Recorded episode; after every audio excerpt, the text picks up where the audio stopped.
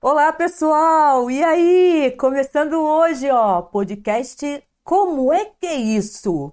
Eu não tenho a menor ideia no que vai dar esse papo, mas se for na mesma pegada do podcast, ah, eu não queria falar o nome quarentena.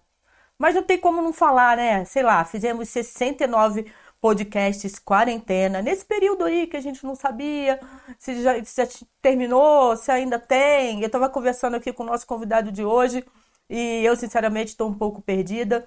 Por isso mesmo a gente resolveu, ó, pular, virar a página e começando hoje, então, esse podcast. Como é que é isso? Um pode ser como é que é isso? E aí foi que o Dalmo Latini, nosso convidado, vem para cá para a gente continuar esse papo já com você aqui na telinha, dividido comigo. Seja bem-vindo, Dalmo. Beleza, tudo bem, Sheila? Tudo ótimo, melhor agora. Menino, eu estou num nervoso. Porque assim, é. Porque eu já tinha convidado o Dalmo para vir aqui. Assim que começou, né, Dalmo, essa história aí de, de quarentena. E tanta coisa aconteceu que a gente não conseguia, era muita tecnologia, era muita informação para a gente administrar. Mas hoje quem está nervosa sou eu, ó. Cheguei até a colocar uma camiseta aqui com o Snoopy meio que on, fazendo yoga, porque, cara, a gente está começando aí uma nova fase. Como é que é isso? E sabe por que, que resolvemos colocar esse nome, Dalmo?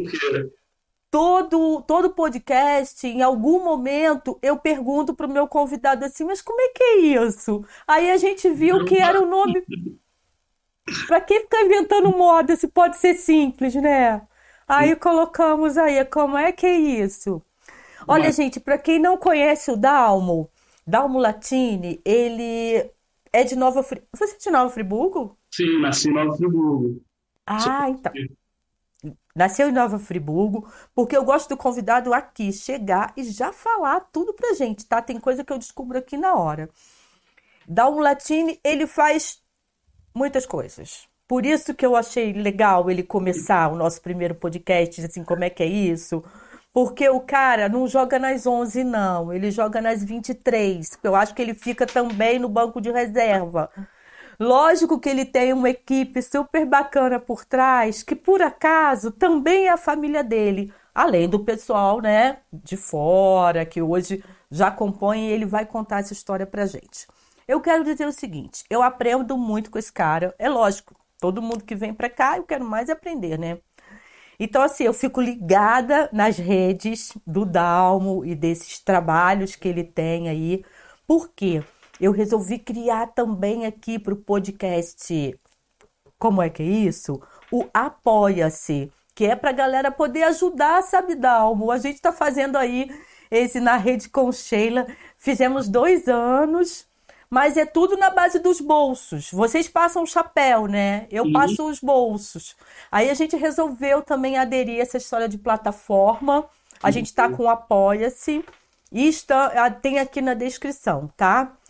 E a outra situação é assim, né? A gente está aí no auge daquele filme, a gente estava falando agora o documentário, o Dilema das Redes, né? Sim. Eu não vou falar nada porque você vai assistir hoje, não é isso? Eu vou assistir hoje. Eu já assisti. Mas mesmo assim, eu quero continuar nas redes. Fazendo um, puxando o freio de mão, mas não vou sair das redes, não. Eu adoro essa rede, eu adoro a minha rede. Poxa, eu posso trazer convidado para cá, imagina, se eu não quero. Dalmo, vamos falar um negócio. No comecinho dos podcasts, eu perguntava isso para meus convidados, né? Tinha um tempão que eu não perguntava, agora eu vou perguntar para você. Cara, teu dia tem quantas horas? Então, no, antes da quarentena ele tinha muito mais, né? porque nós, nós é, nos envolvíamos com muitos trabalhos, né? E, e esses trabalhos é, demandavam outros trabalhos, uma coisa puxando a outra, né? Além de sermos artistas aqui em casa, nós somos professores também. Eu e minha companheira, Talita, né? Que também, enfim, então que também é uma profissão que, que requer um envolvimento, requer ela, ela então se dedica ao máximo por isso, né? Então, assim, na quarentena, nós, nós nos vimos assim com tempo para fazer diversas coisas, né? mas ao mesmo tempo uma preocupação muito grande porque esse tempo que tínhamos anterior ligado ao trabalho era a nossa renda, né? Uau. E aí quando você, né, perde isso, claro que assim a gente tem um estilo de vida que que é simples, que, né, a gente não não é aquele, não, não somos aqueles consumidores, né? Só que assim é, a arte sempre foi uma, uma fatia muito grande da nossa renda, né? A arte, para a gente, eu diria que é 70% do que a gente, Uau. Né, do que a gente faz é relacionado à arte, né? E além de ser uma necessidade, né? Mesmo que não fosse trabalho, no nosso caso é, mas é uma necessidade de existência, né? É, não é uma coisa assim opcional. Vários artistas tentam se livrar da arte e não conseguem, né? É, não tem tudo vou fazer outra coisa, não quero mais trabalhar com arte. A arte sempre volta, né? Então, hoje nós temos o tempo assim, mais tempo, né? Porque estamos juntos em casa, tempo para pensar projetos, tempo para, né? Mas eu achei muito difícil no início a adaptação do meu trabalho à rede, sabe? Por isso que eu acho interessante quando eu assistia, por exemplo, seu programa, programa de outros amigos, e eu vejo que são formatos muito característicos. O seu tem uma, uma personalidade, o do outro tem outra. Isso é muito legal, né? A gente vai vendo uma diversidade na rede absurda, né? E eu ficava muito com muita dificuldade em adaptar o meu trabalho, que sempre foi um trabalho muito ligado à presença, sabe? A palhaçaria, uhum. tudo isso é um momento ali, né? O teatro, você, né? Você com a Daniela, com a trupe lá do, dos cômicos anônimos, né? Vocês sabem muito bem disso que vocês fazem também, né? Então, assim, é diferente você filmar uma peça de teatro e exibir, é diferente de você estar ali, né? A presença faz todo o sentido para quem curte circo, teatro, né? É, então, assim, isso foi uma dificuldade muito grande, né? No começo eu até perdi alguns editais por não conseguir. Primeiro, assim, eu não estava preparado, eu não tinha um equipamento adequado, né? Nós nunca pensamos que fôssemos depender de um bom tanto, né? De um bom celular, de uma de uma luz para né, para filmagem, nunca. Assim, o audiovisual não era uma coisa para a gente assim, muito. É, que estava em primeiro plano. Né? Tanto que esses 17 anos de trupe, a gente, a gente percebeu que a gente tinha muito pouca coisa na rede, assim, sabe? A gente não. Sabe, a gente não filmava espetáculo. Sabe aquela parada do tipo, quando o passeio é tão maneiro que você nem foto tirou? É, foi isso. Porque tinha assim. essa coisa de curtir mesmo, é, né? E não ligava muito. Ligava para ter assim, você não tem um vídeo institucional tal, cara, até deveria, mas assim, uma coisa vai puxando a outra, as viagens aos festivais, os lugares que a gente ia, né? É, tudo isso faz uma grande falta. Não, e exatamente por isso, por causa da falta do contato, né? O que, que era legal no festival? Era viajar e apresentar?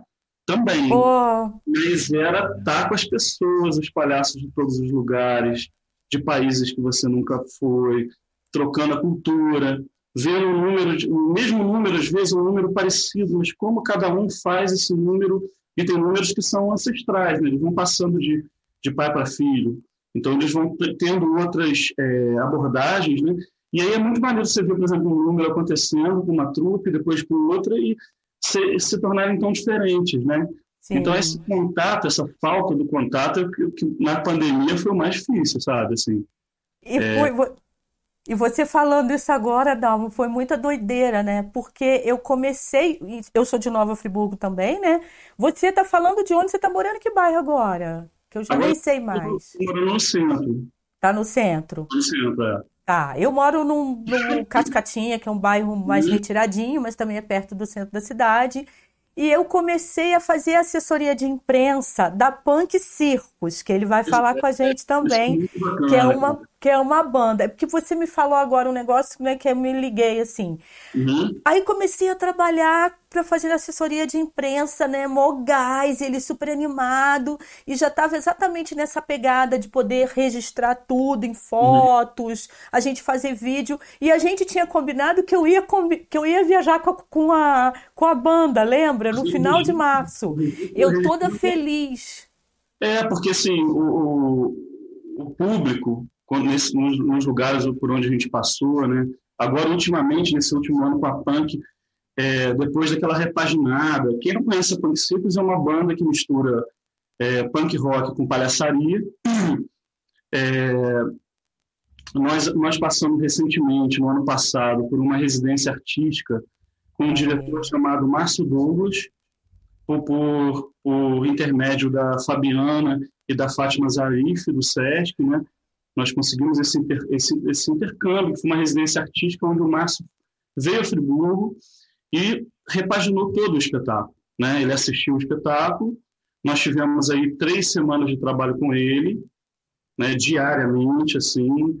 Ele, ele, ele foi um cara muito, muito sensível ao trabalho, assim, ele deixava muita gente muito à vontade para criar, para inventar coisas, ele sugeria. E o objetivo era melhorar o trabalho, né? E aí, quando nós estreamos, inclusive com a presença dele, né? E, e o espetáculo funcionou legal, as pessoas curtiram, se divertiram, né? E aí a gente entrou numa outra fase, que era o quê? É viajar com esse espetáculo novo, né? Novo por conta dessa, dessa, desse banho que ele tomou, né? De, de novos figurinos, nova forma das maquiagens acontecerem, reformulação nas músicas, né? E aí foi para a gente uma escola, né? Porque a gente aprendeu muito né, nesse processo. Eu nunca tinha participado de uma residência artística, né? E aí, nessa, a gente começou a viajar com o trabalho e começou a ter um retorno bacana do público, nós pensamos, poxa, por que não também ter um, uma, um contato maior com esse público, que não é só no final do show, quando a gente vai lá, abraça, tira foto, mas como é que seria ouvi-los, né? Ouvir esse público, publicar as coisas que esse público fala, é. né? Porque, no fundo, a gente trabalha para o público, né? Essa é a nossa função, né? Eu tive uma crise agora porque nós fizemos aí uma, uma live, né? E na live eu tive que tirar todas as partes cênicas. A, a ideia da live não era é, apresentarmos o espetáculo como ele é, né? Com as marionetes, com as cenas de circo, né? Então nós fizemos só a música. Nossa, e muitos colegas de trabalho fizeram altas críticas, assim, algumas até muito boas, assim, de, de realmente de avaliar e tal, sabe? Mas no fundo, cara, foi um, um, um, amigo meu que, que, que, se divertiu muito com a filha, fez roda punk na sala, é, galera de Petrópolis, né, o, tantas outras pessoas que, que chamaram atenção para a gente numa coisa, assim, assim peraí, velho, para quem vocês trabalham? O público se divertiu muito. Né? Exato. Então aí Mas... entendi, eu falei, caramba, realmente, cara, é, é uma linguagem tão nova que eu me, me, fiquei muito impactado, né? perdido ali naquele meio, né? de responder às pessoas, tocar para nenhuma plateia, né? Mas a equipe que a gente tem, Sheila, assim, você faz parte dela, né? Você sabe, você conhece a galera toda, né? É, a equipe que a gente tem, cara, é fantástica, sabe, cara? Tem que ter até cuidado quando fala com os caras, porque eles, ao invés de desanimarem a gente, eles colocam. Se você fala assim, cara, eu vou gravar um clipe no alto daquela árvore, eles, ao invés de, olha, é perigoso, eles vão dizer, não, eu seguro a árvore, eu, eu puxo a corda, né? É. Então, todo mundo aposta muito na coisa, né? Então, assim... É... E foi... foi, foi... A punk era, na verdade, são três em cena e um monte de gente fora de cena que faz a punk acontecer, né? E foi muito o que aconteceu, né? Porque final de março já tinha, vocês conseguiram, né? É, acho que era festival, alguma coisa do Sesc, eu não lembro mais exatamente. Tivemos vários, Sheila, assim, tava num, tava num período muito não... bom nós, sabe? Por conta dessa, dessa, dessa, desse gás que o espetáculo tomou, né? Porque o espetáculo já estava acontecendo, mas muito feito a nossa, da nossa maneira na garra, né? E faltava realmente um um olhar de fora, né? Um cara que viesse para cuidar disso, né?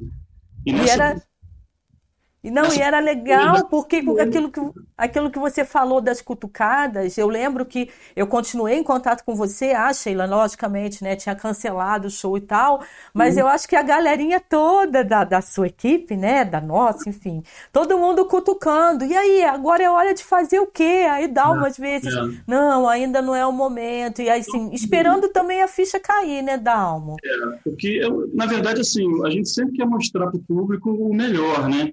Claro. É, viu o show é, entendeu que ele passou por uma reformulação. Foi muito legal as pessoas vindo no final dizendo: Nossa, cara, é, a gente já se divertia e agora a gente está se divertindo mais ainda. Nossa, poxa, aquela cena não tinha, eu gostei muito. Então, esse retorno do público que alimenta o trabalho, né? E, E a Punk tem essa sorte, né? A gente tem um time de loucos, assim, é uma galera que a gente foi juntando ao longo do tempo. Foi uma coisa muito natural, né? Não foi uma coisa pensada assim do tipo é, vamos formar uma equipe muito sinistra. Não, foi uma coisa que aconteceu. Por exemplo, o Gustavinho e o Vitinho, que estão na luz, são figuras que desde o iníciozinho da punk, eles sempre estavam diretamente ou indiretamente fortalecendo a banda, entende? Passaram a, a, fazer parte da equipe agora, que a gente deu uma profissionalizada nas coisas, na estrutura, né? Mas, assim, o Eric também, que está viajando com a gente como técnico de som, né? Então, assim, é um cara que dá todo esse suporte no palco, né? Dessa coisa de, de chegar no lugar, se adaptar ao equipamento que o lugar tem, né? A gente leva o nosso equipamento pessoal, mas cada lugar que a gente toca, a gente encontra uma estrutura, né? E eu nunca tinha viajado com técnico de luz, técnico de som, as animações, né, que são projetadas durante o show, que foram criadas pela, pela Singularidade, pelo Wilson Júnior, né? É, sobre é, desenhos do, do, do Rafa, de tantos outros amigos, né? Essa, essas, essas animações elas criam vida através também desses técnicos, né? Que vão fazem as projeções e aí tem assim o, o Anderson da Destaque Iluminações, é um cara que deu um suporte para a gente na gravação agora de um. A gente está gravando um curta que vai ser, vai ser exibido no dia 24. Bacana. Começar a divulgar, né? E pelo esse... Estado? Pelo edital? Oi? É pelo edital do Estado, não? Isso pelo seguinte, a gente, a gente é, alguns espetáculos da Punk, é, nós tínhamos, tínhamos, tínhamos esses espetáculos marcados, né? E, de repente, veio a pandemia e, nossa, é, caramba, perdeu, né? E o SESC teve uma atitude muito bacana com os artistas, né? Que foi o seguinte: esses espetáculos agendados, o SESC pagou. E nós assinamos um termo de compromisso, né? Para que assim que pudéssemos voltar às atividades, nós então realizaríamos esses espetáculos. Mas o fato de a gente ter recebido esse trabalho ajudou muito, porque a gente conseguiu ir pagando as pessoas, né, que trabalham com a gente. Claro que foi assim, um, é um momento de muito sufoco, né, uhum. mas fomos conseguindo e, e aí assim, o Sesc pediu então que nós, é, como parte disso, né, nós fizéssemos um, um registro da banda, que podia ser em casa mesmo. Só que, de novo, a equipe, né? A gente começa a conversar com a equipe. É uma equipe de, de uma galera muito entusiasmada, né? Pelo trabalho. Então, isso virou, através do Ian, que é, que é meu filho, é a baterista da banda, né? Virou uma ideia de de, de, fazer, ao invés de filmar a banda, peraí, filmar a banda, mas é difícil é, adaptar o show uma linguagem audiovisual, né? A menos que seja um preparo para isso, que a gente tenha né, material cênico para isso e tal. Pô, por, que, por que a gente não faz um curto, então, enquanto uma história, né? Uma historinha dentro desse universo? E aí o Ian fez o primeiro roteiro, e aí como a gente não tem uma linguagem ligada a cinema, né? A gente conhece, é, mas não é um profissional, não somos profissionais no cinema, né? E na animação, a gente foi mostrar esse roteiro para o Wilson, da Singularidade, né? Ah, maneiro. E, e ele é louco também, né? Porque ele foi, topou, topou, falou, cara, vamos fazer o seguinte, vamos, vamos fazer esse curta, vamos, vamos começar a pensar nessa história. Ótima ideia, foi e, ótimo. E, lá, né, começamos a filmar, claro, tomando todos os cuidados possíveis, né, nesse período de, de flexibilização, né? a equipe toda com máscara, todo mundo muito atento a isso. E aí conseguimos essa parceria do Anderson da Destaque. O Ronan Gandur também, da Ronan Eletrônica, também colocou o som para gente. Né? O, o Enio é, conserta todos os nossos instrumentos, faz todas as regulagens. Então a gente tem um, um time de pessoas assim que, inclusive quando nós conversamos, você começou o trabalho com a gente, é, foi legal, por exemplo, a gente chegar numa cidade e as pessoas terem lido uma matéria sobre a banda nessa cidade onde nós fomos, sabe? Que é uma coisa que, ah, poxa, eu, vi, eu, eu tô aqui por causa da divulgação, eu vi um pôster, eu vi uma postagem, e, poxa, acabei lendo, lendo no jornal que vocês estariam aqui, achei interessante a ideia. Então, quer dizer, essa, essa assessoria de imprensa, ela aproxima o nosso trabalho do público, né? Que é quem a gente quer mostrar, né? O trabalho a gente quer mostrar para essa galera. Então, foi até muito interessante, eu não me lembro a cidade. Não sei se foi Nova Iguaçu. Enfim, eu não me lembro agora, porque assim, foram muitos, algumas coladinhas umas nas outras, né? Mas foi interessante porque um pai levou um filho para assistir o show da Punk, achando que era uma coisa só para criança e tal. Aí no final ele veio cumprimentar a gente, né? E se divertiu muito, gosta muito de rock and roll, entendeu as referências que a gente faz no show com relação a, a grandes ídolos do rock and roll, as brincadeiras todas. E comprou lá na nossa lojinha os adesivos, camisas, coisas que a gente leva, né? E depois ele passou a curtir a página e fez contato dizendo que estava felicíssimo porque o filho tinha pedido é, depois do show uma guitarra de presente e ia começar a tocar, né? Ia começar a fazer... Então rolam umas coisas bacanas, assim, sabe? De sem nenhuma pretensão, mas de alguma forma se aquele show ali, aquela brincadeira de palhaço serviu para que, sei lá, surja um músico ou alguém apaixonado pelas artes, né? Para a gente já está valendo, né? Legal. Nosso fundo é esse, né, Sheila? A gente é artista. Artista é um trabalhador social, né? Aqui em casa a gente sempre viu dessa forma, assim, sabe? A gente não, não se põe acima nem abaixo de nenhuma outra profissão, né? Assim, como marceneiro, como agricultor, como né, tem gente. Então a gente. Agora, agora Dalmo, você é mais músico ou é mais palhaço? Eu sou mais palhaço, né? Porque a minha formação musical é zero, né? Eu, é, eu sou guitarrista autodidata, eu tive aula com algumas pessoas, mas eu nunca me dediquei a isso, né? Porque desde muito novo, a gente hoje, hoje a molecada tem acesso a muita informação, né, Sheila? Você pode fazer boas aulas. Agora, eu estou vendo muito isso, né? Estou fazendo algumas aulas é, e dando aula também é, para a escola, né? Por, por, essa ferramenta. E eu vejo, nossa, cara, eu estou estudando, por exemplo, com o Tiago, numa escola chamada Globo Torcido, que é uma escola de palhaços é, argentina, né? Minha turma tem 12 alunos, a turma que eu faço parte como aluno, e tem, tem uma galera do México, El Salvador, El Salvador Chile, Peru, e que bacana! É incrível, porque, Uau. cara, a gente está ligado no mundo, né? Mas, mas no, meu, no, meu, tempo não tinha muito isso, né? Mas éramos educados. Eu, por exemplo, era educado a, a trabalhar estudar, dividir meu tempo entre essas duas coisas, né? É, e, se, e se tinha essa, essa, essa, essa coisa de que se tinha que trabalhar muito cedo, né? Começar o mercado de trabalho, pensar nisso aí, né? Hoje os meninos têm acesso a, a se preparar para o mercado, né, a fazer bons cursos, né. É, eu vejo que essa ferramenta ajuda muita gente, né, também a, a ter acesso a, a mais informação, né. Mas assim, a palhaçaria tem a gente tem contato com essa arte há eu acho que uns, uns 20 anos, mais ou menos. A trupe tem 17, né? É trupe Família Clow, né? Não sei se a gente Isso. falou aí no comecinho, trupe Família Clow. Montei com a minha companheira, Thalita, né? E já filhos... tinha mocinha? Já tinha sua filha? Porque você tem a Isadora e o Ian. Isabela de Isabela. 22, é, Isabela. Isabela. 22, que faz a nossa produção, né? É, é, ela não aparece na, na, na linha de frente, mas ela é essencial porque é a pessoa que cuida do, do som, do, da técnica, do microfone, do horário, do, né? Sim. Ultimamente estava viajando eu e ela.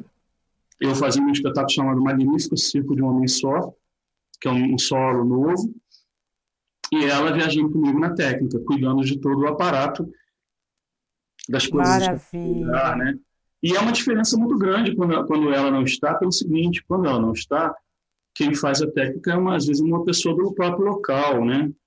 Ou quando não é alguém da família que entende o espetáculo, que já conhece, é, fica tudo um pouco mais difícil, né? Então, é muito bom quando, quando viajo com ela, né? E o Ian de 18, que está comigo em cena na Punk Circus e na Família Club, como dupla, né? A Thalita ela deu uma pausa né, por um período, porque ela está se dedicando muito integralmente ao trabalho dela na Escola Waldorf. Né? Ela é professora da Cecília Meirelles e, e ela ama o que ela faz, então ela vive aquilo ali 24 horas por dia, né? E ficava muito difícil, por exemplo, teve um, teve um período, nós chegamos de viagem de madrugada de Minas, de um festival, tínhamos viajado 10 horas de, de estrada. Ela chegou, tomou um banho, tomou café e foi dar aula. Nossa! Então ficou, teve um período que começou a ficar muito pesado, muito porque pesado. o clube pedia, né, nossa presença, nosso e a escola pedia. Então ficou para ela muito desgastante, né? Mas é a pessoa também que, que o tempo todo está ajudando, dando uma dica, fazendo uma crítica, sabe, empurrando para frente, né? É... Mas foi uma época muito bacana. Eu lembro de vocês juntos, né? A trupe começando e a família ali, né, juntinha. Era muito gostoso. Exatamente, elas cresceram nesse meio, né? Então, por exemplo, a Isabela cresceu nesse meio. Então, eu me lembro como se fosse hoje o primeiro dia que ela entrou em cena, né? Que era uma cena, uma, uma música chamada Summertime. Era uma cena que eu como uma flor no final da cena. Quando eu contracenei com ela, foi uma coisa arrepiante. Ah, Ao longo tempo, ela foi crescendo, ela foi vendo que não era dela, porque é muito ruim também a gente estar, tá, é, nossa, tipo, não vou dizer, a palavra não seria condenado, né? mas imagina, você ter que ser aquilo, né? Você pode não. ser qualquer coisa, né? Que você queira, né? E ela um dia falou, pai, não, não, não gosto, não é a minha, minha praia, tá, tá na cena. E aí tranquilo, ela foi fazer outras coisas, né? Hoje ela está fazendo turismo, ela praticamente terminando o curso, né? Tem vários projetos em mente para executar. E o Ian continua em cena comigo, né? E, e não sei também até quando, né? Porque eles estão crescendo, eles estão criando o próprio caminho deles, né? E, e aí eu também estou me reinventando dentro disso, né? Não significa que nós estamos separados, mas que nós estamos juntos, sendo cada um o que pode ser, né? O que quer ser, né? Esse solo é muito libertador nesse sentido, sabe? Assim, que agora sou eu, né? Então, quando a gente não pode estar junto em cena, o solo pode ir e vou ter sempre um deles comigo, né? O solo, já, Thalita já viajou comigo fazendo o som e fazendo a técnica, o Ian já viajou comigo fazendo a técnica, Isabela viaja comigo, né? Então é muito bom, assim, muito legal né, ter essa. Agora, Dalmo, você está conseguindo. Re... Eu estou percebendo isso, mas assim, né? Como é que é isso? Você está você está conseguindo relaxar mais um pouco em relação à produção, né? Porque você fazia tudo. Mesmo que tivesse alguém ajudando, você é o cara que pega, leva e tal. Era doideira. Isso, isso continua no sentido assim, que eu gosto de acompanhar o processo todo, né? Porque é divertido. É igual, igual quando você monta uma festa junina, né? O legal não é exatamente a festa, né? O legal é tudo, é você pendurar a bandeirinha, você... É, o processo todo é bacana, né? Eu gosto. Mas quando você tem uma equipe também que você delega e a galera mata no peito e faz profissionalmente, isso é muito bom, porque, caramba, você, você vê um negócio assim que você nem imaginava, né? Então, hoje, por exemplo, quando a gente tem essa equipe completamente profissional na punk. E como eu tenho essa equipe profissional na família, né, com a Isabela, com o Ian e com a Thalita, então eu, eu assim, eu, eu fico talvez mais, relaxando um pouco mais, né? Mas a preocupação sempre do resultado, né? Não do resultado perfeito, mas do, do melhor resultado que a gente puder entregar para nossa plateia, né? Porque é muito maneiro ver o carinho que essa plateia tem com a gente nesses 17 anos de trupe, sabe? E nesse período da punk, assim, é um negócio absurdo. Eu, eu te diria assim, outro dia um amigo me perguntou qual é o maior patrimônio né, desse período. Eu falei, cara, eu acho que é o público, porque é, é, é impressionante, assim, a gente vai fazer show em determinados lugares, quando a gente volta com a família Clube para determinadas cidades, a gente vê amigos que a gente fez quando foi pela primeira vez, sabe? Muito Levando, bacana outras pessoas, levando filhos que não tinham visto ainda. É, o contato continua depois do show, então mandam mensagem, mandam foto. Em Mariana, por exemplo, Minas, antes da apresentação, tinham quatro pessoas, assim, quatro jovens querendo falar com a gente. E aí a gente foi lá falar, trocar ideia com eles, né? Aí ganhamos uma foto é, deles com a gente na primeira vez que nós fomos ao festival, assim. Oh. Retrato, presente, sabe? Então, é uma plateia muito carinhosa. E nesse período de pandemia, nós lançamos uma, um material da Punk Circus, camisa, bottom e tal, porque assim, a banda parada, a gente, né, sem perspectiva de trabalho, e foi muito maneiro como essa plateia fortaleceu, sabe, ligando, comendando camisa, mandando bottom, pedindo adesivo, sabe? Aí fizemos agora recentemente uma vaquinha para gravar, porque assim, o que, que acontece? A punk, como ela é um show de palhaços e música, o pessoal cobrava muito da gente, cara, e as músicas? E as lives, né? né? A gente assiste no show, a gente ouve no show as, as composições, mas, pô, seria legal ouvir depois. Vocês têm? A gente, não, não temos ainda. A gente Aí vocês gravaram o EP? Não, vocês fizeram Sim, a vaquinha para o EP, não é isso? A vaquinha, conseguimos atingir 75%, que eu achei maravilhoso, porque eu, eu não estava muito confiante, porque eu sei que é um período também para as pessoas é muito difícil agora, né? É. Não é só o artista que está sentindo dificuldade, né? É, todos os profissionais liberais, todas as pessoas estão sentindo dificuldade, né? Então eu falei, cara, será que é o momento de fazer uma vaquinha? Tem tantas coisas mais urgentes que as pessoas né, precisam pensar do que ajudar uma banda de palhaços a gravar um CD, né? E, e cara, aí minha filha botou uma pilha, né? É, ela falou, pai, faz, cara. O pessoal não pede as músicas, faz e grava e, e disponibiliza essas músicas de presente para a galera, né? E aí, assim, nós lançamos a, a vaquinha, é, conseguimos 75%. Foi para a gente uma alegria, uma comemoração, porque não imaginava 30%, assim, né? Bacana. E nesse 75%, então, nós começamos a dar, demos início ao, ao processo com o Michael. O Michael é da banda Hello, ele que está gravando para a gente. É, já me mandou todas, né, a gente já está com as baterias todas, assim, só em ouvir a bateria sem nada, já fiquei muito feliz com o resultado, sabe? As baterias estão muito legais. Essa semana o João, que é o baixista, ele vai gravar o baixo, então na, possivelmente aí mais um mês e pouco. A gente tá vai no estar, processo, é, né? É, um mês e pouco, dois meses, porque o Mário também está fazendo muito cuidado, né? Está tá tendo um cuidado muito bacana com o trabalho, né?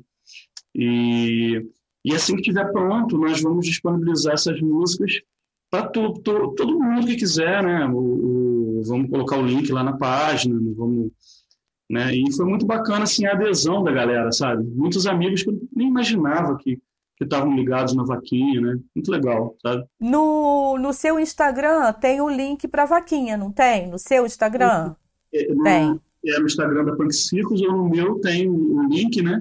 E tá nós pensávamos que tinha uma duração, que já tinha acabado o período de, né, de, de campanha da vaquinha, mas descobrimos que não, que ainda, ainda pode rolar. Tá. Então, se alguém de casa é, se interessado. Né? Exato. Né? Então, assim, aqui na descrição, na descrição aqui do vídeo, tá? É, tem o link. Eu deixei o link para o Dalmo para você, porque aí é, fica mais fácil para encontrar a vaquinha, para encontrar a punk circus, a trupe, tudo junto e misturado.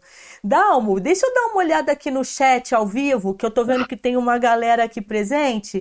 Aí eu vou dar uma olhada aqui e vou falar um pouquinho quem é que tá ao vivo. Quem é novo aqui no, na Rede com Sheila, a primeira vez que que está presente, vou pedir para você se inscrever no canal, cara. Estamos quase chegando a mil, mil inscritos. Mas então vai ser massa se gente nova se inscrever no canal e ajudar aqui na Rede com Sheila. A gente começando hoje essa nova fase do podcast, que é como é que é isso?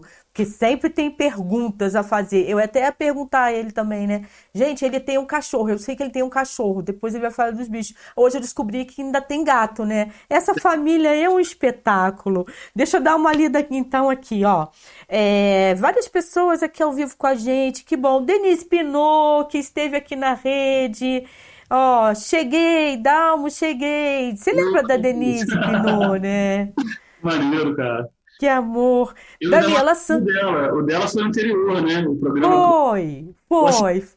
O dela ah, legal. Três dias atrás, eu acho, né? Uma coisa assim.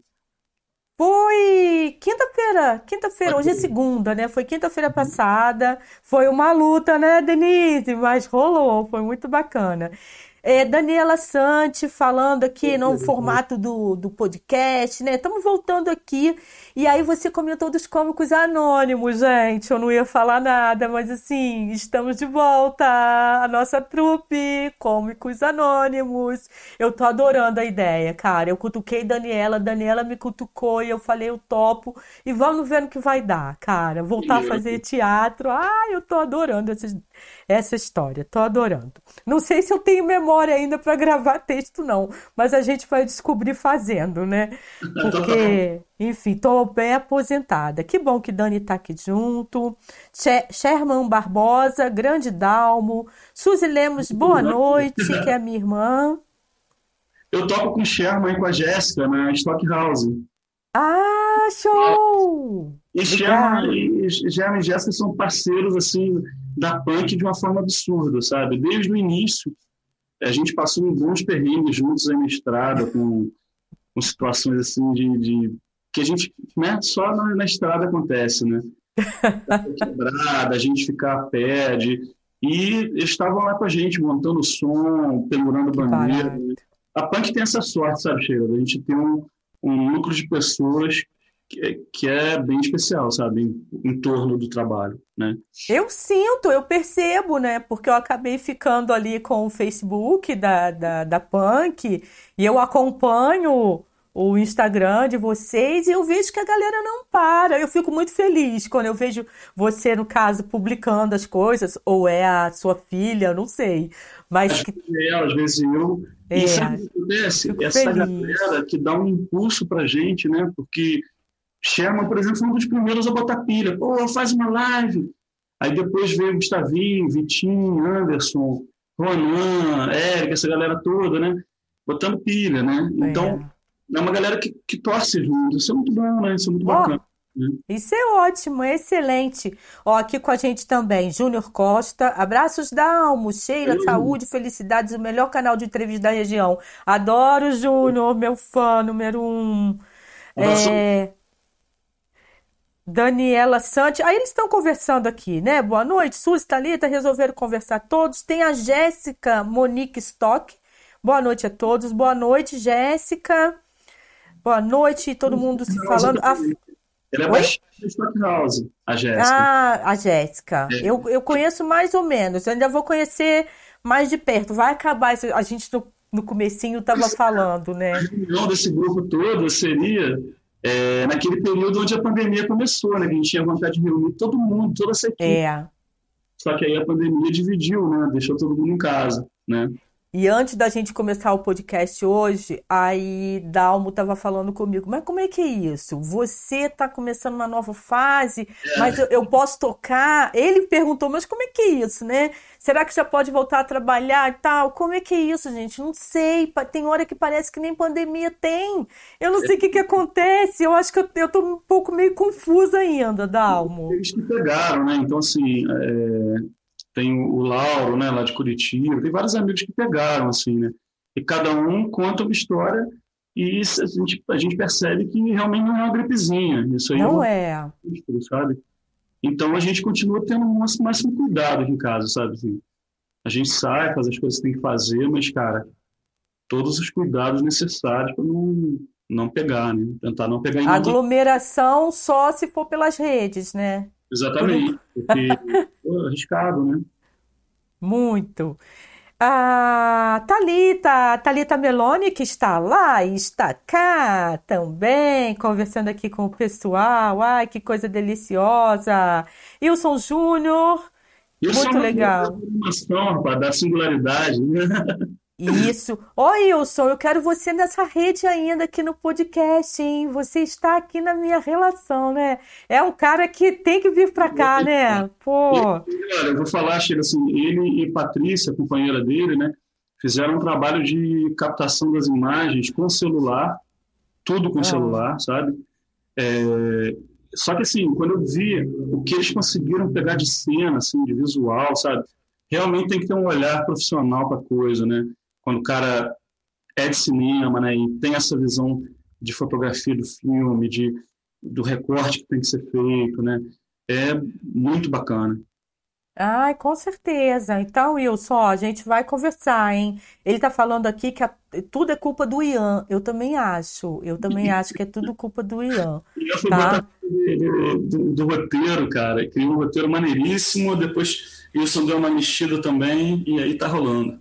Então, dia 24, mas vai ser por onde? Vai Vai Por no alguma. portal, vai ser no- pelo portal Sesc Rio. Ah, ih, então eu vou receber isso, vou poder ajudar a divulgar também É, eu vou que pedir para. Sesc. eu vou te, te enviar esse material, né? E, Bacana. e sua divulgação vai ser fundamental, assim, porque houve uma diferença muito grande quando você começou a fazer a assessoria da banda, sabe? A gente sentiu uma diferença muito grande, né? Hum, gente, ó, fico me achando, né? Não, é sério, porque sabe o que rola? A gente, a gente posta as coisas, a gente faz, né? Meus filhos orientam muito o que postar, né? Como postar.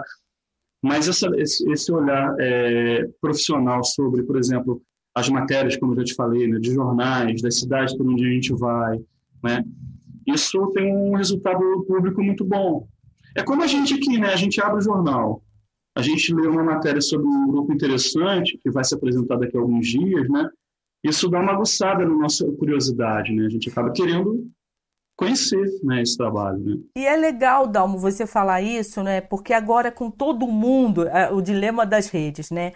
Todo mundo faz tudo nas redes. Lógico, porque a gente sabe que a coisa aconteceu de uma tal maneira que está todo mundo se virando do jeito que pode, como pode. E a assessoria de imprensa, na verdade, nós tivemos uma queda, foi assim, é, já é real mesmo, por conta de muita gente fazendo. Mas a gente percebe o que ainda tem uma qualidade, que tem o profissional, e para os veículos que são mais importantes para você mandar, não mais importante, porque tudo é importante. A gente está num momento que é tudo ao mesmo tempo agora. Mas esse trabalho direcionado, às vezes e tal, tem ainda o, o seu valor, sabe? Nós, assessores de imprensa, e estamos assim passando um momento de também readaptação, sabe? Percebendo como trabalhar isso. É, agora é uma loucura, porque eu que tenho o site também, quem não conhece, na redeconcheila.com.br, eu recebo muita coisa também. Ou seja, eu sou assessora de imprensa, mas eu também recebo os releases e as Sim. divulgações dos, dos é, assessores de imprensa. E a gente vê a diferença quando se tem uma assessoria e quando você tem alguém que faz, que também é válido, né? Não vou dizer que não. Poxa, o que a gente está passando aí, eu acho que É, todo mundo vai se virando, né? tem Como que se virar, Eu mas diria, podendo é legal, né? De ter. podendo é legal, assim, quando a gente começou a, a ver o trabalho andando, né? Tava num momento bacana, foi possível, e a gente viu assim, nossa, que maneiro, né? Trabalhar dessa forma, né? É. que no fundo é, é o resultado é, é chegar aquilo que você preparou para o teu público. No fundo é isso, né? Aquilo ali que você cuidou tanto durante tanto tempo, né? É, chegar para as pessoas, as pessoas curtirem, se divertirem, né? E aqui, eu vou continuar lendo aqui, mas assim, né? A gente estava conversando aí antes. É, o trabalho, por exemplo, como você tem um show, né? Tem gente que de repente não entende. Ah, tem um show marcado, lógico, tem o período do ensaio e tal. Mas quando você começa a montar essa viagem, né? Que seja o trajeto até do Sesc de Nova Friburgo, na própria cidade, você já começa uma conexão que tem que ter começo, meio e fim, Total. dedicação, é, comprometimento. Isso tudo. muito, muitos eventos também que não são instituições, são em casas de família, né? Por exemplo, a gente faz muito evento de aniversário, Sim, circo tradicional, não com a punk, né? Com a punk nós já fizemos alguns, mas aí é um público muito específico. Com o circo tradicional, a gente faz muito evento, faz, quer dizer, nesse período não está fazendo, logicamente, mas é um, também faz parte do nosso trabalho levar um espetáculo de circo para um aniversário, para um aniversário de, como a gente fez, 80 anos de uma senhora, ou Ah. aniversário de criança. Então, assim, o cuidado e o carinho e o capricho precisa ser o mesmo é, de quando eu vou apresentar, por exemplo, um festival de circo com, com artistas internacionais e, e, aquela coisa toda. Então, o cuidado é, que a gente tem em casa, né? Falo em casa porque é uma, uma trupe familiar, né? né é, é muito grande com relação a isso, sabe? É passar a cortina do circo, é para que, poxa, mas ontem estava direitinho, mas a gente vai passar de novo porque o público tem que ver o melhor. É lavar o picadeiro para que chegue lá zerinho, é, é, é, cuidar de toda a parte do figurino, é preparar as mágicas que vão ser apresentadas durante o show, é checar se o áudio está bacana, sabe? Se, se o que conecta está legal, sabe? É, é, um trabalho, Sheila, que é, di, é diário no sentido assim, o aniversário vai acontecer domingo, 5 horas, né? Eu, eu, acabei de fazer um sábado, chego em casa, vou descansar, domingo de manhã... Já é, começa o processo. Antes da gente montar, que a gente monta sempre muito cedo, o pessoal até brinca que é um exagero, mas é um exagero bom, porque se o espetáculo é às 5, a gente monta às 10 e checa tudo, testa tudo, testa o microfone, testa o... Né?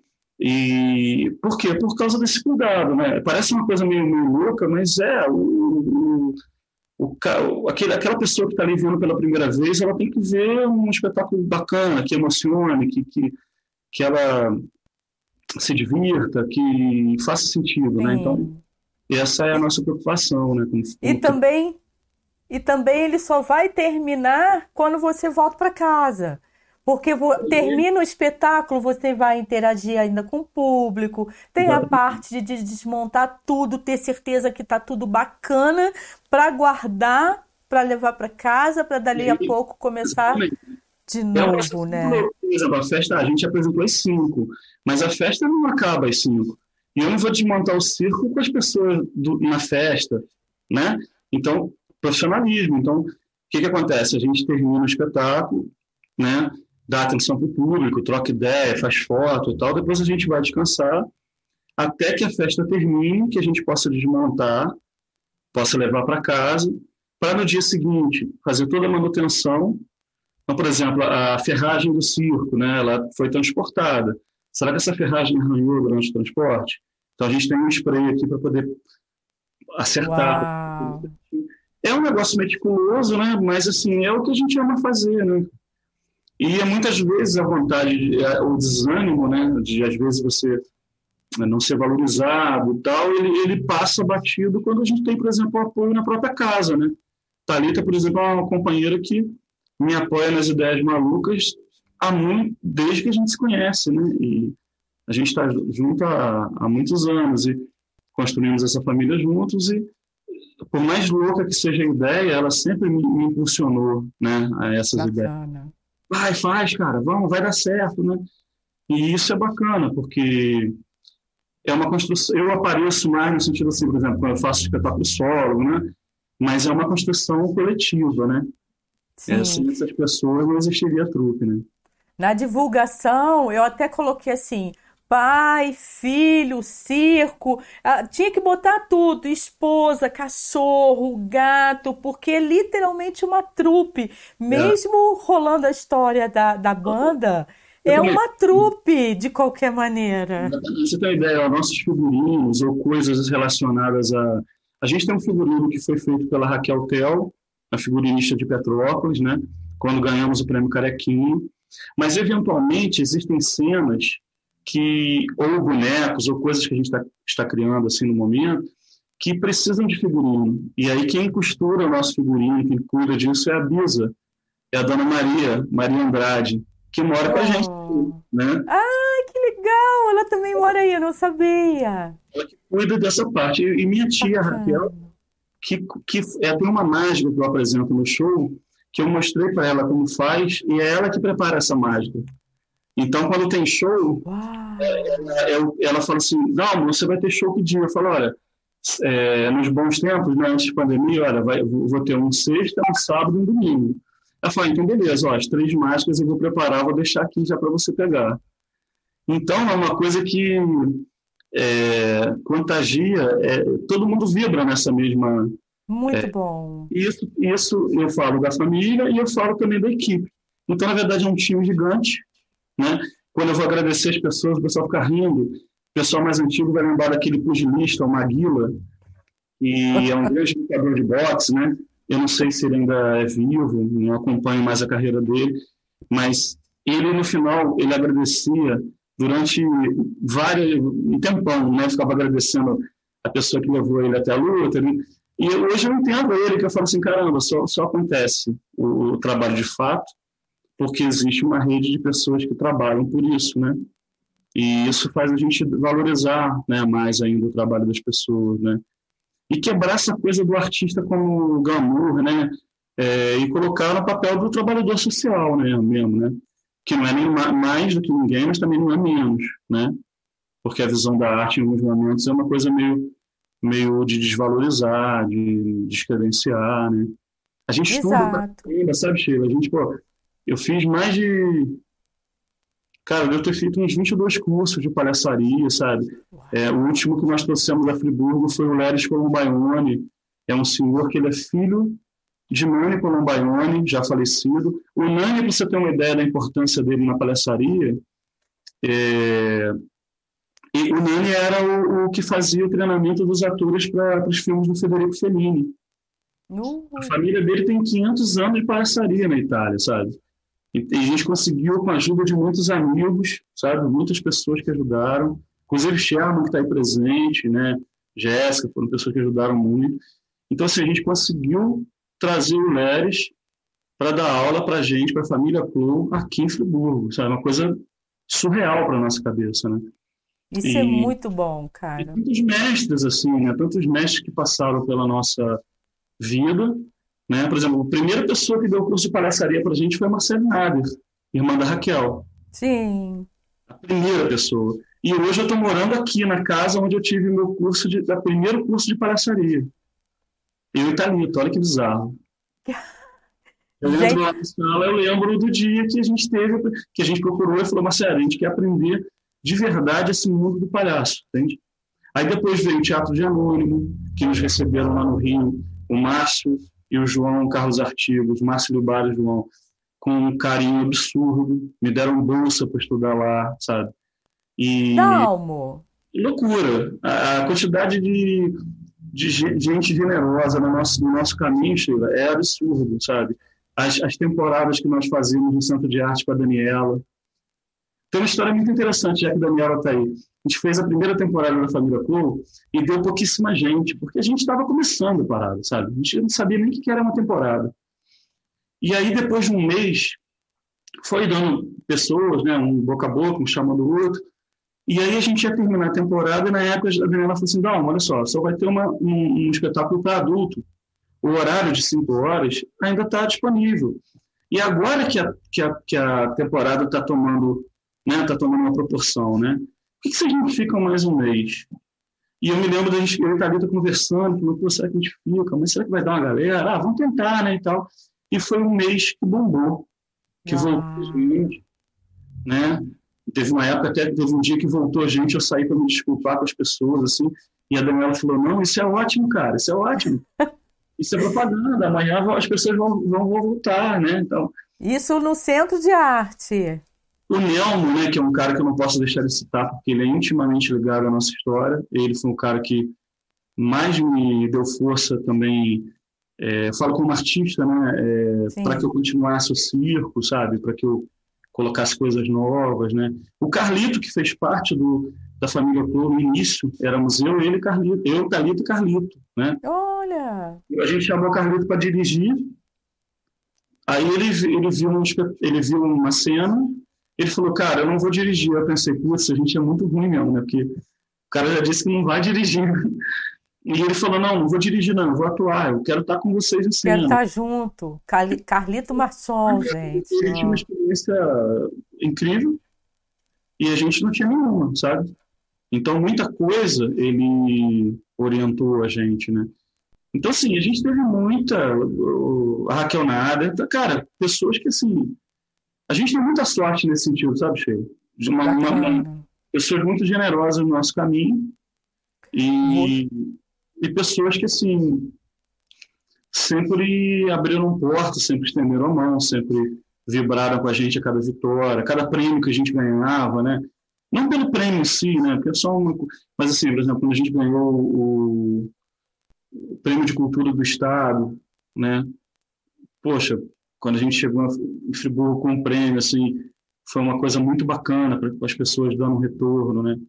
Para gente que é artista da relação, não muda muita coisa, né? Você está comendo um canapé lá na, no lugar chique ganhando prêmio, dia seguinte você está contando moeda para ir trabalhar de ônibus, né? Então, assim. mas, tem... é, mas, mas não deixa de ser bom, né? O reconhecimento. o reconhecimento, assim, a gente vê que assim, é um reconhecimento bacana. E é um momento da gente, naquele prêmio, conhecer um monte de gente bacana que está lá naquele prêmio.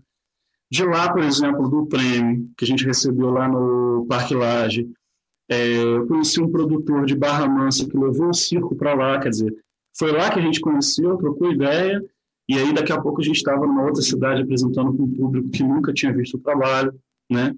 Na verdade, na verdade, né, Dalma, esse lance do intercâmbio, né? Dessa mistura, de se conhecer, isso, isso é muito rico. Isso é mais, é mais maneiro dessa trajetória, sabe? Porque, cara, o que a gente mais lembra dos festivais? A gente lembra da apresentação, lógico, a gente lembra da plateia, claro. Mas, assim, a troca com os artistas e com a plateia fora, dos fora do show é mais maneiro, sabe? Assim, da gente acabar ali, todo mundo ir almoçar no mesmo restaurante e você, o mestre que você admira e que você cresceu vendo se apresentar, tá almoçando contigo, sabe? Tá jantando contigo. Muito legal.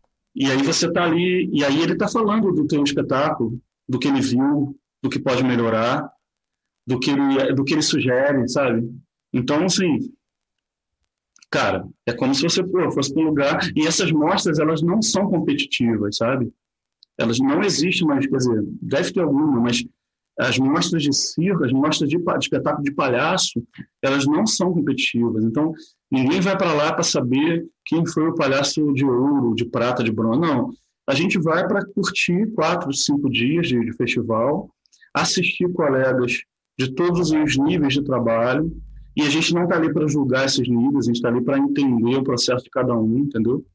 E é muito maneiro você ver, por exemplo, Bacana. no mesmo festival, um grupo que está começando, um grupo que está intermediário, como a gente está na caminhada ainda, né? Já começou tem um tempinho, mas ainda não, não, não estamos como os grandes mestres estão, né? Que dizem que os palhaços bons são os velhos, né? Então precisa envelhecer, né? Para poder e e é isso. Eu acho que e a gente vê esse, esses, esses mestres sinistros, né? Poder, pode, né? Isabela tá aqui me zoando, falou assim, cara, deixa ela falar. Não, mas o pessoal tá aqui, tá adorando. A gente, quem tá acompanhando aí pelo chat, tranquilo. Porque é isso, né, pô? A gente, a gente, tem que aproveitar. Eu sei que a galera aqui tá conversando direto e tal, mas o negócio é que a gente tem que aproveitar o Dalmo para contar. Eu não sei se você chegou a fazer alguma live assim, contando a sua história, a sua vida, mas eu, por mais que eu conheça parte da carreira de vocês, né? Não vou nem falar da sua, porque você tá junto com a sua família, é tudo junto e misturado, mas tem muita coisa que você tá me falando que eu não sabia. Então eu acredito que a galera que tá aqui também não saiba e quer saber e tal. Olha só quem tá aqui com a gente, é a Dair. Eu te falei que é a Dair Costa, sabe quem é a Dair? Ó, a Dair também aqui com a gente.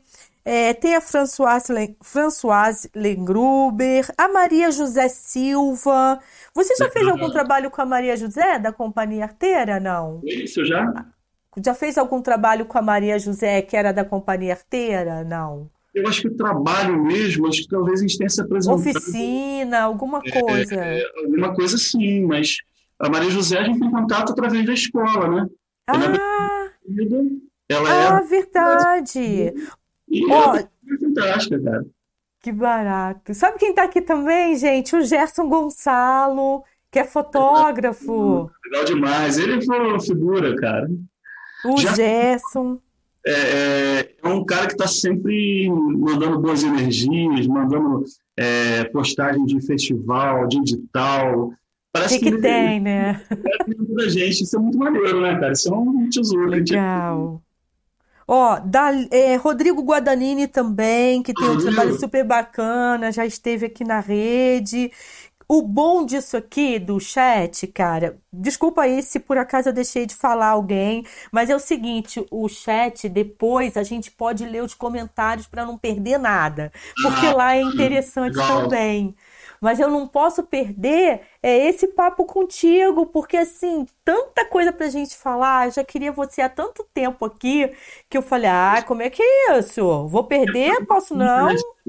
Você tinha colocado pilha há um tempão, mas assim, é engraçado, apesar de trabalhar com público, essa parada de máquina, eu sou meio bicho do mato com essas paradas, né? Então, cara, mas você tá super bem. Hoje quem tá nervosa sou eu. Não sei se é porque o primeiro eu já gaguejei, já engasguei. E, e aí, gente... hoje, eu que tô nervosa. Eu, é doideira isso. A gente não tá muito habituado, né? Eu fiz só uma com o pessoal do Muda Outras Economias, né? Foi ah, bacana. Foi. Temos também nós quatro falando um pouco da, da história, né? Cada um. Eu acompanhei. Né? Lembrando. E que mais? Eu acho que eu fiz um para um grupo também de Friburgo, que está numa candidatura coletiva. E ah, sim. É maneiro também. Foi, foi, foi depois dessa que, inclusive, eu fui lá e te cutuquei de novo. Falei, Dalmo, é. eu vi você numa live. E aí, quando é que vai rolar um podcast? O pedido da Raquel foi bacana, porque tinha outros artistas lá também super legais. E a gente pôde trocar ideias sobre cultura, né? Então, assim, a gente vai se familiarizando com essa nova linguagem, né? Ah, e... mas você tá ótimo, você tá super bem. Agora já tá tirando de letra, né? Até porque, para você, o que, que é dificuldade? Não sei, eu, eu acho que. O que, que é? Não tem, né? Eu não sei, eu acho que no início foi uh, o novo, né? Essa coisa do. do, do... Cara, é, a, gente, é, a gente escolheu uma arte que é a arte do contato. A palhaçaria não tem nem quarta parede, né? A gente, o show começa no, no picadeiro e ele vai para a plateia, né? Então, assim, tem muito contato com o público, tem muito... E, por exemplo, quando eu estou dando aula para meus alunos lá da, da Mercedes, daqui vou mandar um beijão para eles, é... eu às vezes falo para a galera, galera, dá um, dá um alô aí, cara, porque é estranho estar tá dentro de uma sala falando comigo mesmo, sabe? É esquisito. É. E aí eles param de rir, mandam lá, tamo aqui, Urão, não sei o que, tal, abrem a câmera, né? Mas, assim, é estranho, porque falta contato, né? A arte do contato, essa arte de estar com as pessoas, isso aí eu, eu, eu passei a valorizar muito isso, muito mais isso na, na quarentena, sabe? Porque, primeiro, teve um lado bom, que foi um lado de eu passar um tempão junto com a minha família, né? Manhã, tarde e noite, né? Claro que tem os humores de cada um, tem momentos de cada um, tem dia, né? Um ou outro, não tá? Mas assim, de saber que a gente não perdeu a alegria do convívio, né? De saber que, que é bom estar junto, né? Que é bom. É... Então assim, eu acho que foi isso, foi essa, essa, esse isolamento na produção, sabe? Essa coisa. Por isso que lá na gravação da live, quando eu vi a equipe lá, todo mundo mascarado, com face shield, com não sei o quê, mas você vê as pessoas ali assim juntas, né? Juntas separadas, né, distantes, mas você fala, caraca, cara, isso aqui é maneiro, né? A ideia de cada um, o que cada um pensa em fazer, como cada um constrói cada... Por exemplo, a parte de luz do, do curta, né, do, que foi feito pelo, pelo, pela equipe da Punk e tal, eles idealizaram tudo, sabe, cara? Eles disseram como iam montar, eles... E ficou um negócio assim absurdo. A galera que, que vai ver o curta vai ver que ficou muito bacana, né? E foi uma coisa, por quê? Porque estavam juntos, né? Estavam trocando ideia. Se a gente fizesse assim, a gente tivesse passado, né?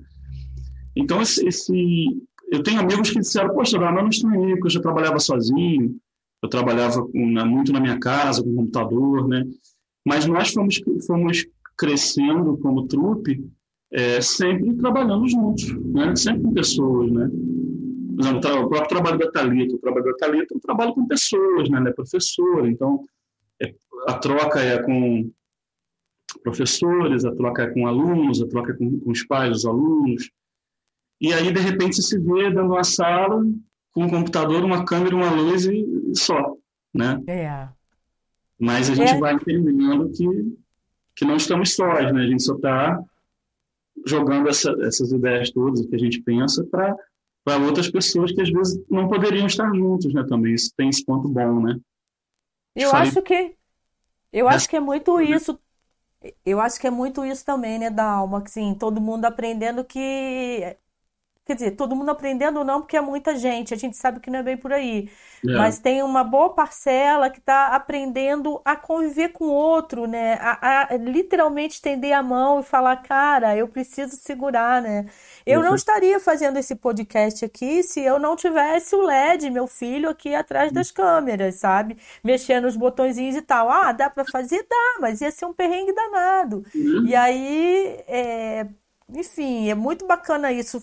Fazer um trabalho sozinho, sozinho, sozinho é muita solidão. É. Acho que a gente não está precisando disso, a gente está precisando de aconchego mesmo. É. Né? Já que a gente não pode se tocar, até aprender. Você estava falando da máscara, que você agora está pensando se vai poder trabalhar, né? Em Nova Friburgo. É. Em Nova Friburgo já rola flexibilização, gente. Não sei quem está de fora aí assistindo. Eu fico pensando muito nas marionetes, né? Porque eu acho que a marionete. E agora será que dá, né? ela não tem contato, quer dizer, o contato não é direto, né? Eu não vou, por exemplo, ao público falar alguma coisa numa cena, né? A marionete eu posso trabalhar com máscara, posso trabalhar com, né, apresentando cada uma delas, né? E o público assiste distante, né? E não precisa se aglomerar para isso. Mas eu quero, eu quero ter certeza de que, de que já é tranquilo, né? Porque é, realmente está todo mundo necessitando de, de voltar a esse trabalho mas todo, as pessoas que têm consciência do que, do, do que é essa doença também não querem se arriscar a pegar uma coisa assim, né? Então, é, a gente fica nesse dilema, né? A lei Blanc parece que vai dar um suporte, né, para os artistas e eu estou acompanhando, sim, estou percebendo que pode ser uma coisa muito bacana. Vamos torcer para que realmente ela contemple todos os artistas, né? de diversos segmentos, de, é. né, porque tem muitos artistas populares que não têm contato com essa máquina. Né? Até para você entrar numa lei Aldir Blanc, você precisa da máquina, você precisa entrar num, num, num formulário, você precisa né, preencher. Né? E a realidade e a realidade nossa, né, brasileira, é muito diferente. É. Né? Mal ou bem, por exemplo, você, com algumas, de repente, dificuldades aí no comecinho, mas tem os filhos para ajudar e tal, e a gente, eu, eu, ah, eu entendo tecnologia? Muito pouco. Se não é meu filho para me atualizar o tempo inteiro, tem coisas que vão ficando obsoletas mesmo, e aí a gente não dá conta. Eu então, assim, não é um universo fácil. É, eles já nasceram nesse universo, né? Eu não. Por exemplo, tenho 46 anos, então é, eu não, eu, isso, isso para mim é muito novo ainda, por mais que eu queira aprender, né? Eu fuço. Sim, mas, né? Assim, é, é diferente. E para eles é uma coisa natural. Por exemplo, eu estava é, falando com a minha filha da live que fizemos com a banda. Ela estava na casa do namorado, né, do Patrick moleque genial. Ele, eles dois já produziram um materialzinho lá para a gente divulgar e mandaram, assim, sabe? Material incrível, com movimento, com coisas, assim, pô, nossa, que, que maneiro, como para eles é uma coisa é, que já foi absorvida, né, uma coisa fácil. Sim. Então, assim, é, isso faz com que a gente se aproxime deles para aprender com eles o que é muito maneiro, né? Antigamente tinha aquela coisa que a gente aprende com os mais velhos também, mas hoje a gente tem muito a aprender com os mais novos também, né? Nossa, eu aprendo exatamente. Eu tenho publicado isso muito nas minhas redes. Eu tenho, eu aprendo muito com a minha mãe, que está com 83 anos, uhum. e com os meus filhos. E a minha netinha, que tem 5 anos, mas é, é, muito diferente uma criança de 5 anos de muito antigamente com uma criança de 5 anos hoje. Eu falo, gente, Clarinha tá falando como se tivesse uns 8 anos. É, a coisa tá muito louca, assim, né? E a, e a gente e esse aprendizado vai se dando de uma forma muito interessante, né? Porque a gente acaba quebrando aquelas barreiras de, de ter que, como eu posso explicar, é, de achar que sabe tudo, de né? Tipo assim, ah, eu domino, então, pô, você é. não aceitar rece receber isso deles, né? Eu uma aluna eu, eu, falando em aula sobre o desenho digital, né, e tal, e como eu gostaria de aprender, ela me mandou um link do programa, sabe? Eu dei uma olhada essa semana de como fazer desenho digital. Eles me mandam os desenhos que fazem, coisas assim incríveis, né?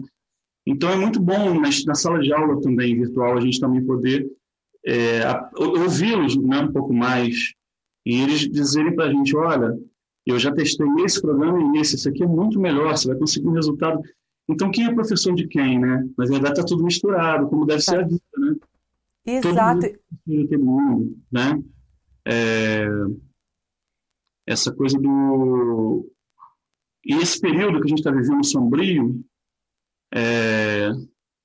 eu acho que essa pode ser uma saída, sabe?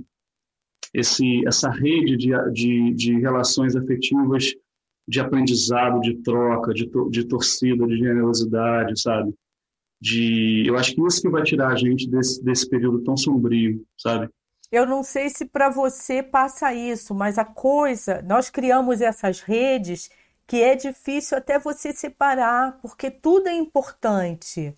Exato. Né? Não dá para você pensar em hoje, ah, como, como é que tá? Eu posso, eu posso me readaptar a uma situação, mas Isso. vai ficar tão melhor se eu tiver com todo mundo conectado para que a coisa flua. Como você falou da energia, cara, tem a sua tia, tem a Bisa, sabe? Então, assim, é, é essa união de, de, de forças mesmo para a coisa poder acontecer. E de fora, né, como você falou, cara, o SESC realmente.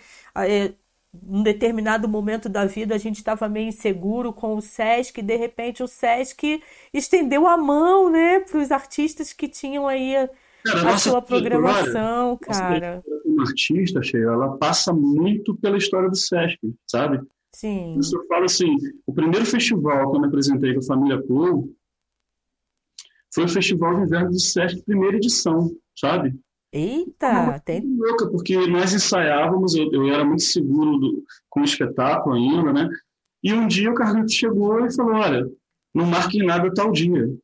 Vai porque, rolar festival. Vai festival, rapaz, eu cheguei a ficar bamba. Você falou: Você é louco, rapaz, como é que você, você marcou? Não tá bom ainda. Ele fala: Cara, só vai ficar bom quando a gente for fazer.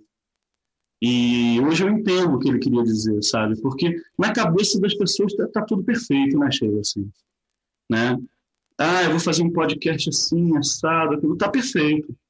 Mas aí quando, quando, você vai fazer, que aí você sente qual é. Aí você vai ver a dificuldade de quem faz, né? Aí você vai falar, ah, então a Sheila faz assim por causa disso, porque não é tão simples assim. Precisa. Né? Isso eu senti muito na live, cara.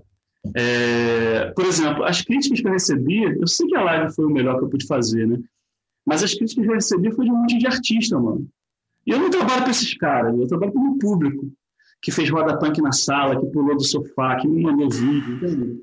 Então, uma galera meio assim, meio recalcada, assim, tipo, mano, faz a sua arte, velho. E bate palma para as outras pessoas que tá, estão fazendo. E torce pelo outro. Isso é, é uma isso. perfeita, porque as coisas não são perfeitas mesmo. E, e daqui a pouco vai melhorar, entendeu? E, Não a gente foi aprendendo isso, sabe, Sheila, na prática, a fazer e a, e a principalmente respeitar o que o outro está fazendo por entender o, quão, o quanto é difícil estar tá ali, sabe? O quanto é difícil. Então, por exemplo, às vezes eu estava vendo um espetáculo, aí a pessoa ao lado falava para cara, olha, poxa, não sei o que. Eu falei, bicho, é, eles estão tentando, e é o tempo de cada um, né? É o tempo de cada um, de amadurecer sua arte, de, né? E agora, se tiver uma conexão com o público, eu acho que aí qualquer erro passa batido. Se a gente, é. Né, o coração dessa galera de alguma maneira, que a pretensão não é muito grande. Se o cara saiu mais feliz do que ele entrou no teu espetáculo, já valeu, né? Sim. A gente vive num mundo que está sendo que tá ficando maneiro ser, ser escroto, né? Não sei se pode falar isso aqui. Pode falar tudo aqui. Está ficando maneiro ser escroto, né? Então é, é discriminação, tudo isso a gente precisa é, a gente precisa desenvolver um olhar sobre essas coisas, né? Como é que a gente trata o outro? Aquele tratamento para o outro está sendo bacana? Não está sendo bacana? Então, como é que eu aprendo a, tra a tratar o, o, outro? Eu estou aprendendo muito essas, essas formas de. A gente estava discutindo aqui em casa outro dia o que, que é certo, né? Todos, todas. Agora tem o todes, né? Que compreende é, amplamente a toda uma sociedade, né? E aí, e aí eu fico aprendendo dessas linguagens. Outro dia, Talento estava vendo também um programa sobre a questão racial, os termos, como é que a gente, às vezes, numa brincadeira, no dia a dia, a gente está reforçando o preconceito. Então, então na verdade, essa, é, é, sabe aqueles, aquela, aquela galera velha que falava assim, não, eu sou assim. comigo tem que ser assim. Cara, a gente tem que estar tá sendo, né? A gente tem que ir aprendendo e a gente dá os vacilos, a gente erra e às vezes a gente pergunta, mas peraí, como é que eu me dirijo? É, é, eu, eu via isso muito com a minha mãe, né, que era deficiente física. Os termos iam mudando a cada época. Por quê? Porque era uma, era uma, uma vontade de incluir mais pessoas. Então, portadores de necessidade, depois teve um outro termo, né? Então, eu acho que cada vez mais a gente precisa estar atento né, a, a essas necessidades do outro, né? E de entender como viver nessa sociedade precisa ser inclusiva, né? Precisa respeitar o outro na sua essência, seja... Exato. E é né? a coisa de, de respeitar, a gente está falando, é, essa questão do respeito é muito amplo, né? Mas é, é, respeitar muito o outro. Eu lembro assim, quando eu comecei a fazer o Na Rede com Sheila aqui, era coisa, lembra que era na rede da minha casa, que eu já tinha chamado você naquela época, né? Era coisa de fazer na rede e tal, mas era 20 minutinhos de gravação, a gente, é, com toda a produção, a gente conseguia fechar 20 minutos, né? E aí tinha gente que falava, nossa, mas é muita coisa, 20 minutos. E eu, como venho de jornalismo, eu queria entrevistar, eu queria tempo. Mesmo uhum. assim, foi mais de um ano, Dalmo. E eu falava assim, ai, mas não tá, ainda não tá legal. Eu tô satisfeita porque eu recebo de convidados na rede, mas ainda não tá do meu jeito. Uhum. Quando aconteceu o lance da pandemia, que foi em março, pelo menos pra gente aqui, né? Uhum. Em março, quando em janeiro eu já tava pensando, ah, eu quero gravar, mas na cozinha, tipo um podcast, que é coisa uhum. que não tem o tempo determinado. Aí comecei a fazer, gente, que Aí tem gente que fala, ah, mas é grande, não escuto tudo. Tá, escuta uma parte, vai escutar outra. Inclusive, gente, o áudio desse podcast que é ao vivo no YouTube, depois ele vai para o Spotify. Então eu tenho vários amigos que falam: não, eu coloco e vou escutando, vou fazendo as coisas e vou escutando. Então, assim, a gente vai recebendo as críticas, né? Tem críticas que são importantes também, mas sempre para levar a gente para se movimentar, para não ficar num lugar confortável demais. Né? A gente precisa dessas cutucadas. Ó, oh, isso aqui pode melhorar e tal. Mas a gente sabe quando a coisa não é para jogar a gente para baixo, né? Que a gente pode. É, eu vejo essa necessidade da gente desenvolver uma, uma sociedade, e aí eu vou falar da minha classe, né, de artistas, né, que torçam pelo outro. Para que dê certo, é, né? É, porque eu só posso eu só posso brincar lá na Punk Circus porque eu tenho uma rede de proteção, que é uma equipe fantástica, sabe? Então, assim, é, eu só posso brincar em cena com o meu palhaço é, porque eu tenho uma rede de proteção cuidando daquele espetáculo, que é a família, entende? Eu só posso, por exemplo, construir um boneco porque eu tenho uma rede de proteção que é meu professor, que é o Catinho, que está me orientando e me dizendo, olha, faz dessa forma, faz de outra, né? Eu estou até com ele aqui perto, vou mostrar para você. Esse foi um boneco que eu aprendi agora na quarentena. Eu sempre trabalhei, eu trabalhava com as marionetes, mas nunca tinha construído uma. E o Catinho me deu um Não está dando para ver, não está dando para ver. O Catinho deu um curso ah. e eu aprendi a fazer a minha primeira. Isso foi um trabalho coletivo, porque é, o trabalho de construção é meu e o trabalho de figurino é da Dona Maria, a Lisa Maria. Oh. Então, a calça xadrez, o tênis da tênisinho. Ai, que lindo! E ele é um, um personagem que é um dançarino de hip hop, né? E eu ainda estou estudando, aprendendo os movimentos dele, né? Tô, mas assim, construindo do zero, quer dizer, usando é, isopor, papelão, coisas que a gente tinha em casa, né? Então, o Catinho, além de, de me dar essa chance de trabalhar com os bonecos dele, que é uma coisa que ele não faz, né? Assim, ele não é muito de construir boneco para outros grupos, né? Eu primeiro tive acesso à, caveirinha para punk, ele construiu, e hoje eu trabalho com três bonecos dele, né?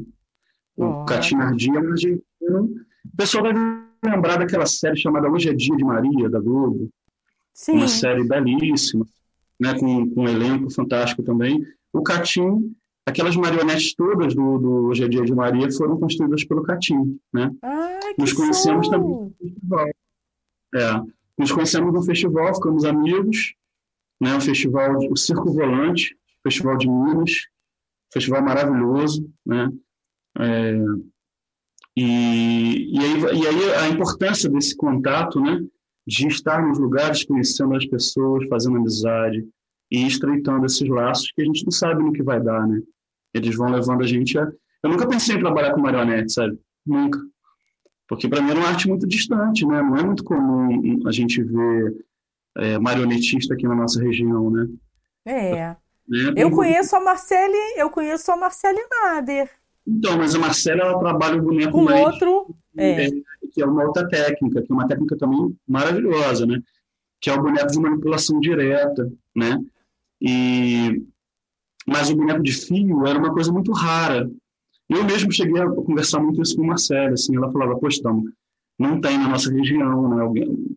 E assim, é muito maneiro poder desenvolver isso. Então, da palhaçaria para outras coisas é um pulinho, né? A gente vai, eu também, também faço uns trabalhos de grafite. Então, assim. É a... mesmo, ainda tem a história do grafite. Assim, como é que é isso, gente? Ainda tem o trabalho do grafite, gente. Eu com um grande mestre, que é o Marcelo Eco, né? Que é um grafiteiro fantástico. Ele, eu fiz a oficina dele no Rio e aprendi um pouco das técnicas. E depois fui vendo o Michael é, trabalhando aqui, o Diego, o pessoal da Arte Rude, também mandar um abraço para eles. E fui vendo esses caras trabalhando assim de perto e aprendendo também muito com eles, né? aprendendo técnicas e podendo experimentar saindo com eles para grafitar também, né? Ai. E, então, assim, é um pouquinho de cada coisa, né, Sheila? Porque a arte também vai pedindo a, a, que a gente seja assim, né? Quem, quem escolhe esse caminho para viver da arte é, acaba tendo que ter um olhar para vários segmentos, né? Se a gente quer. A gente hoje trabalha com arte e, e com educação. São duas linguagens que podem mudar o mundo. Quer dizer, ela não pode, ela muda as pessoas, né? E as pessoas mudam o mundo. Mas são duas linguagens importantes. Total. Né? E que sofrem de uma desvalorização tremenda, né? Porque é, na quarentena as pessoas viram como a arte é essencial. Estava né? pensando nisso, estava pensando nisso aqui agora. Eu falei, gente, como que é na quarentena as pessoas ficaram assim de cara com as artes. Não tinha, eu, né, as pessoas voltaram a, a, procurar livros, mesmo que fossem PDF, mas uhum. enfim, ah, eu preciso estar mais próximo disso, valorizar o cinema. E aí começaram a vir as lives e tal. Você até no, teve uma parte agora da nossa conversa que você falou assim do centro de arte, né? Hoje a gente tem um grupo no Facebook que aqui em Nova Friburgo a gente está usando a hashtag Volta Centro de Arte, que é um hum. movimento de um espaço que está fechado aqui na cidade. E aí hoje teve uma pessoa que publicou lá: Ah, vocês estão querendo a volta do Centro de Arte, mas será que vai ter é, atividades artísticas para uma grade, para uma agenda? Isso. Eu falei, cara, tá faltando é o centro de arte, o que não falta é artista, felizmente. Olha, a gente, a gente tem um trabalho de ocupação também de, de espaço urbano, né, é, com os bonecos, que foi sugerido por um grande amigo meu, que é o Leandro, Leandro Sinegali. É, eu, eu, ah, eu acho que eu vi esse nome aqui no chat, hein? Não sei se ele não passou por aqui. Será que ele tá aí, no... Ah, parece que eu vi o nome. Vai falando que eu vou procurando aqui. Aí o que, que aconteceu? Eu trabalhava com os bonecos, eu trabalhava com os bonecos, Sheila, nos espetáculos da, da, né, da família Coro da, da Punk, principalmente da Punk, com a caveirinha. Até que um dia o Leandro me falou, Dom, vamos, vamos levar esse trabalho da marionete para rua, cara. Vamos, vamos, vamos fazer uma parada com música ao vivo. Você topa fazer? E a gente é, é, nominou, deu um nome para esse grupo de Ossos do Ofício. Fizemos festival é, de blues, jazz e blues de Rio das Ostras, fizemos festival de motoclube de Rio das Ostras, fizemos festival, algumas coisas aqui na cidade e tal. E é, essa pira do Leandro, de levar o equipamento dele, ele faz uma coisa meio, meio homem banda, assim, ele senta num, num carrom, vira o pedal de bateria, né? Então ele mesmo toca a bateria, ele toca a guitarra, toca, tem uns sinos, umas coisas no chão que ele também aciona. Então, fica um negócio muito bacana. E aí a gente juntou música ao vivo com as marionetes, né? E, cara, é impressionante como o público está ávido por atividades artísticas diversas. Né? Estou falando do meu trabalho, mas eu, eu, é, aí, por exemplo, no, no chat você falou de pessoas que têm vários trabalhos artísticos que caberiam totalmente no Centro de Artes. Então, assim, eu acho que hoje o Centro de Artes atenderia muito mais o artista da cidade do que o próprio Teatro Municipal. Sim. Eu sei que ele é necessário, né? Eu sei que ele é necessário, mas você já pensou a revolução que seria se nós tivéssemos em cada canto da cidade, vamos pensar assim, pelo menos um em olaria, um conselheiro e um no centro, pequenos teatros de 70, 100 lugares, onde esses grupos pudessem se alternar apresentando. E aí muita gente fala assim, ah, mas será que o público de conselheiro, o público de olaria... Público... Cara, é, o público do centro não é um público só do centro, o público do centro é o público da cidade, que vem de todos os lugares, né? Então, é, eu acredito que se a gente tem pequenos espaços de teatro com, com uma estrutura digna, né? Uma boa luz, uma, um bom palco, para todos esses artistas poderem se apresentar, eu acho que as pessoas iam criar uma prática muito bacana. Com assim como elas retornaram a essa prática de leitura, de assistir uma série durante a, a pandemia, né, que ficaram presos em casa, quando terminar a pandemia, ou quando terminar essa quarentena, é, essas pessoas encontrarem lugares é, que pudessem ser espaços de cultura, não só para assistir, mas para aprender, pô, ia ser uma revolução, sabe? Uma revolução silenciosa, porque vai mudando é, o olhar de, das, das crianças de hoje que vão ser adultos amanhã, que vão ter uma outra um outro olhar sobre a sociedade, né? sobre a vida, sobre os valores, sobre o que é importante de fato para o ser humano, né? É, eu penso muito nisso, assim, como seria incrível. E aí as praças também não precisam deixar de ser ocupadas. Você imagina, você sai de uma peça teatral, você está passeando com sua neta, você sai de uma peça teatral, um de arte, você atravessa para a praça, e aí tem um grupo também se apresentando, tem músicos tocando, né? Agora você multiplica isso por Friburgo, né? Você imagina Sim. que seria trazer turistas para lugar, para um lugar, assim como tem conservatória, né? Que é a cidade do da Seresta, né? Como é que seria uma Friburgo que é uma cidade dos artistas, né? Você tem como eu vejo que era ano passado, né, eu fiz algumas leituras de, de alguns livros, da Janaína Botelho, de outros, falando de uma Friburgo antiga, que me parecia, através daquela leitura, uma Friburgo muito rica culturalmente, né, com muitos cinemas, com muitos teatros e com muitos artistas de rua, né? Com e... certeza, com certeza. E aqui a gente tem vários talentos, tanto é que às vezes eles vão embora porque acabam não conseguindo sobreviver aqui. No seu caso, lógico, vocês viajam, vocês não ficam só aqui, mas muito do trabalho, né? Esse trabalho de, de aniversários também que vocês fazem e tal, muita coisa em Nova Friburgo. Você consegue contabilizar isso? Tipo, ah, 70% mais em Friburgo e 30% fora, meia meio? Então. Esse cenário aí, antes da pandemia, né? Claro, né, Dal? Antes da pandemia, a gente estava 70%, 80% fora ah, é? Oh. E 20 aqui. O que não deixa a gente tão, assim, não é um orgulho, pelo contrário, né? A gente quer fazer. Sim. Quer fazer aqui, né, também. Se alguns contratantes daqui, é, quando chamam, a gente prontamente topa, né, né fazer. Mas aconteceu de, de, de começarem a chamar a gente para outras cidades e a gente vai indo, né? Não tem assim uma coisa de escolher, sabe?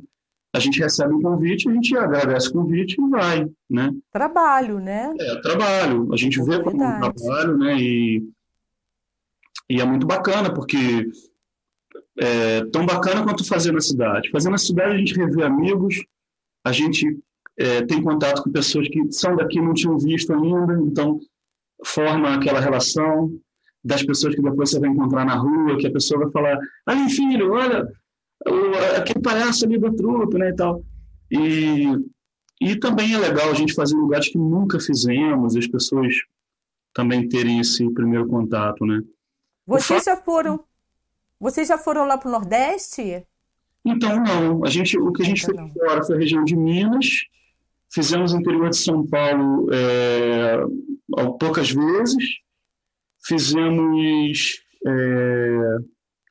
Estado do Rio, bastante coisa, né? Essas cidades. É, Estado... Forte mesmo, Sheila. Forte mesmo é Rio. Regiões e, e, assim, cidades que são próximas a Friburgo, né? Minas, que foi um lugar que a gente abriu, sempre foi bacana fazer lá, sempre é bacana fazer lá, sempre volta, né? É um público muito carinhoso, sabe? Muito receptivo. E é receptivo em tudo. No lugar que você está almoçando, ou comendo, comprando uma pipoca, sabe? É, é, muito carinhoso, né? O... Mas, assim, a região Nordeste a gente tem sonho de fazer, né? Sonho. E, recentemente, conversando com um canibal da banda Devotos, que é uma banda lá do Recife, que uma banda punk que fez uma verdadeira revolução social na comunidade dele, lá de Alto Zé do Pinho, né? O Canibal comentou da gente tocar no Recife. É, ah, é, bacana. Né? Não sei se a gente vai conseguir viabilizar, mas só em ter convidado foi muito, pô, fiquei muito feliz, porque primeiro que ele é um ídolo, né? É uma banda que eu acompanho há muitos anos, nunca pensei, né, que fosse rolar uma coisa assim, então é muito bacana, né? E outros festivais que já convidaram e a gente não pôde ir, né, Sheila? Ah, a gente já fez Salvador também. Fizemos Salvador pelo Anjo do Picadeiro. Porque tem o lance da, da, de conseguir patrocínio também, né? Porque às vezes rola o convite, mas aí tem mais é, despesas. gente recebeu uma vez um convite para tocar na Argentina, né? E era uma carta convite, mas sem apoio, muitas vezes, se torna mais difícil. Quando é um contratante daqui da região ou de uma cidade próxima, o contratante viabiliza todo o processo, né? Entendi. Mas quando é uma, um convite para um festival, tem alguns festivais que eles não têm recurso também, né?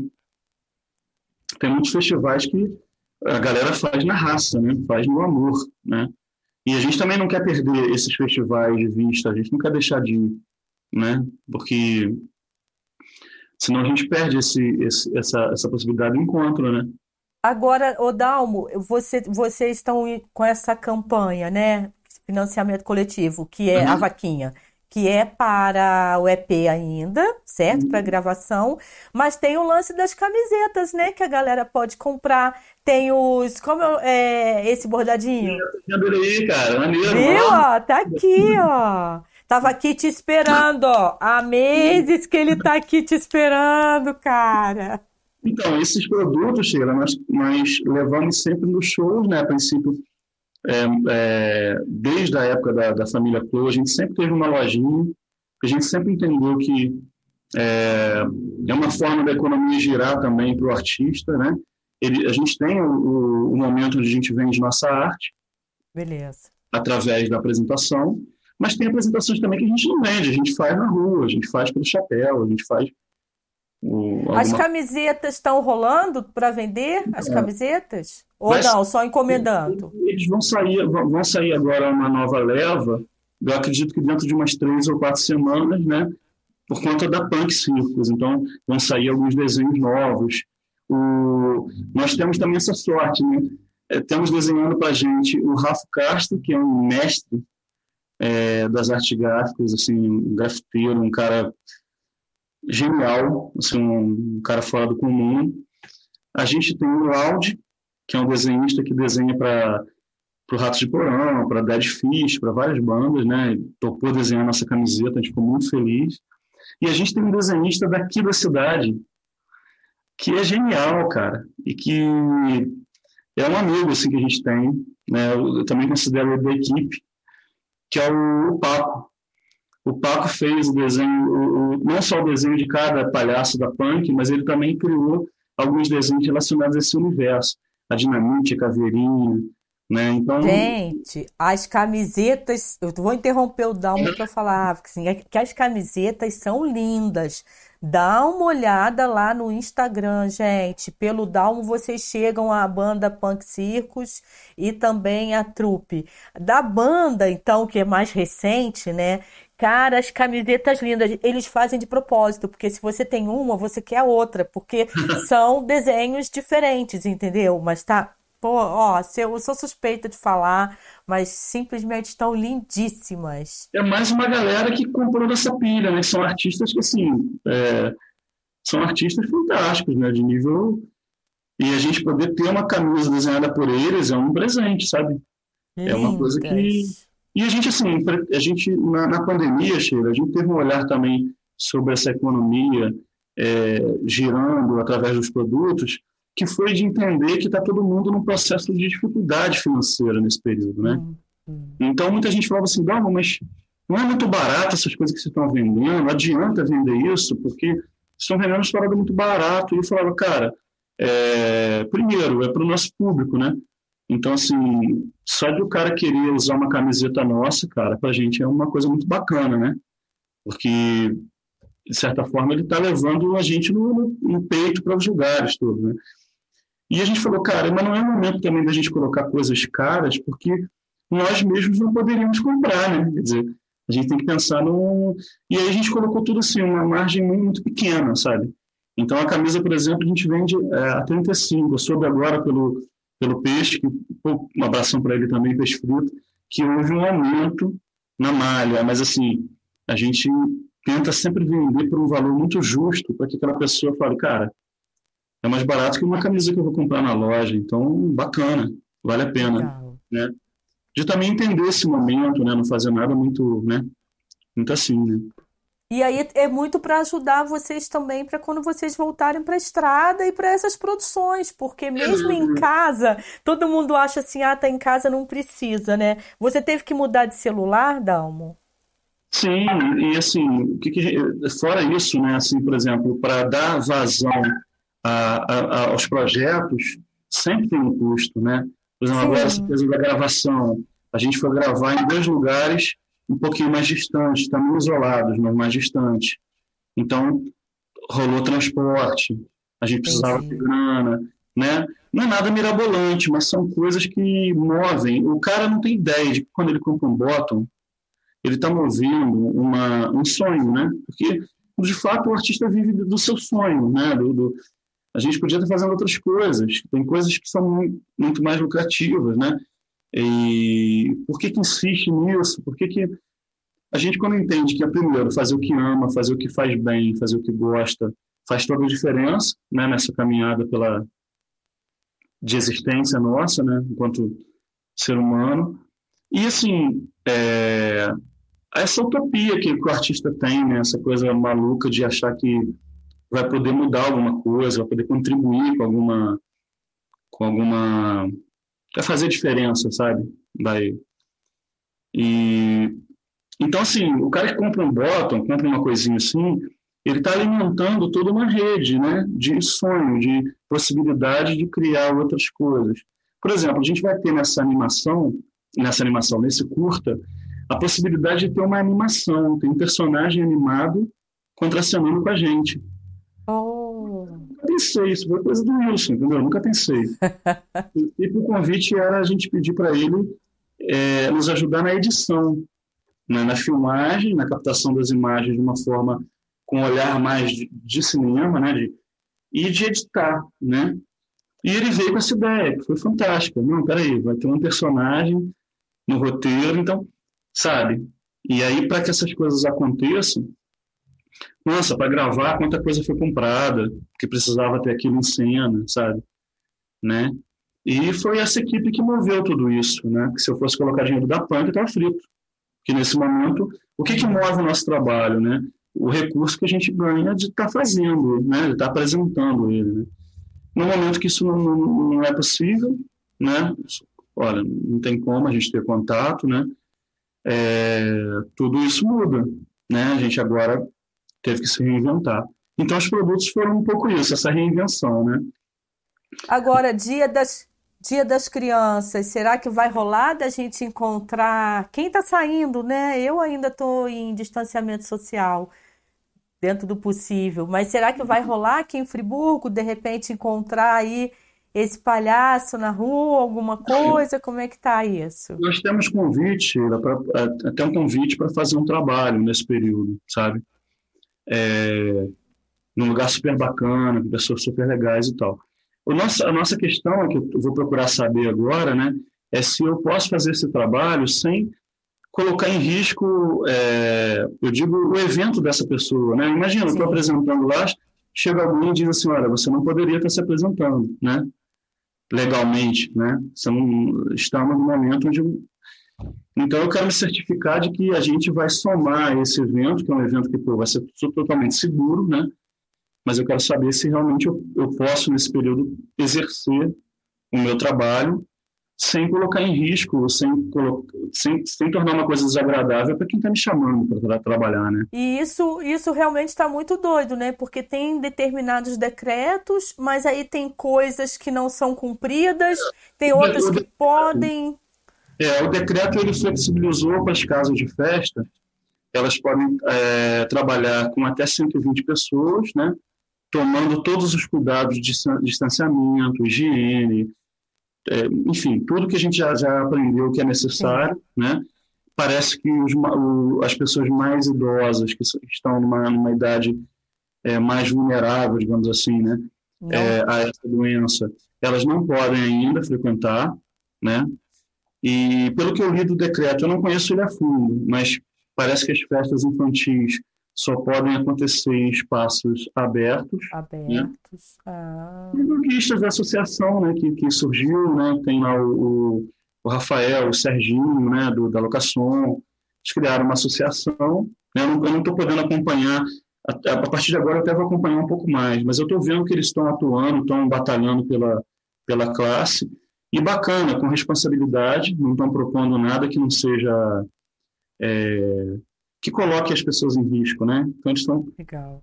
observando tudo isso, estou acompanhando. O pouco que eu vi, eu achei assim está sendo feito de uma forma bem responsável, sabe? E e assim, mas eu acho que algumas coisas ainda não podem acontecer. Por exemplo, eu acho que banda tocando, acho que ainda não pode, né? Tem toda uma é. É a tal história, banda tocando não pode, mas aglomeração no barzinho, aqui final de semana, final de semana no bairro, gente, aqui tava uma é. festa. Uma sociedade, né, que, que... Muito doido isso. Que, acho que, que precisa muito de, de uma consciência mais coletiva, né? Assim, isso é uma coisa que vai ter que ser construída, né? De, de é. entender que não é só por conta da tua saúde, é por conta da saúde do outro também, né? Eu a acho gente... que a gente tem um cuidado muito grande, porque não só por nós, né, mas a gente mora com a Bisa, ela já é uma senhora. Então, se a gente a ama, né, a gente tem um cuidado com ela, isso faz com que a gente não vá, por exemplo, para determinados lugares, porque a gente sabe que a gente pode estar pondo em risco a saúde dela, né? Então, é uma coisa assim, né? Ó, eu, eu saí domingo durante o dia, fui passar o dia na casa da minha mãe, que tem 83 anos. Uhum. Nesse trajeto, a gente foi de Uber, porque é longe, eu ainda não tô pegando Sim. ônibus e tal. E como quase não saio, a gente resolveu pegar Uber. Cara, no trajeto de ida e volta, principalmente na volta que já era mais tarde, Galera na rua, sem máscara, aglomerada, nem aí.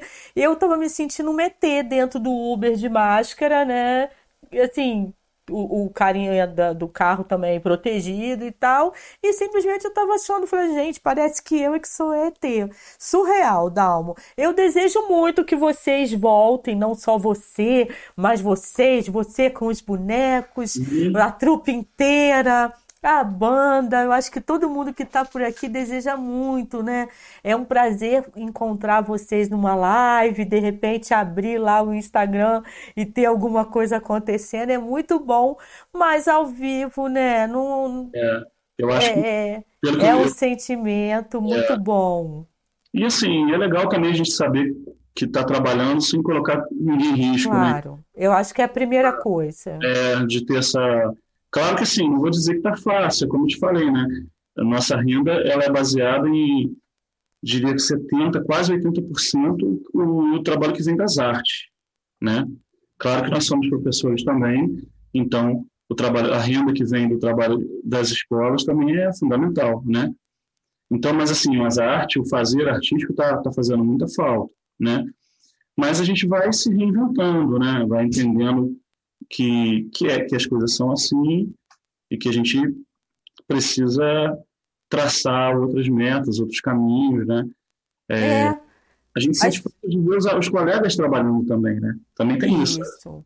Assim, a gente, tem, a gente tem que ficar atentos aí o lance dos editais, né? Porém, cara, tem cada edital que é surreal do que eles exigem, né? Pra gente fazer é. é. quase que é um investimento para você poder participar de um edital sem ter ideia se você entra ou não. O primeiro edital do município, aí, do, que foi bem, bem bacana, por sinal, assim, né? Nós, nós fomos selecionados, fiquei muito feliz e tal mas era logo no início da pandemia, né? E, e nós nos, nos, deparamos assim com um edital bacana, mas que pedia que a gente tivesse uma hora de conteúdo, né? E, e eu não tinha preparo para isso, sabe? Eu nunca tinha filmado meu próprio espetáculo, meu, meu, meu equipamento era muito, muito ruim, né? Então eu acabei não conseguindo me adequar a esse primeiro edital, né?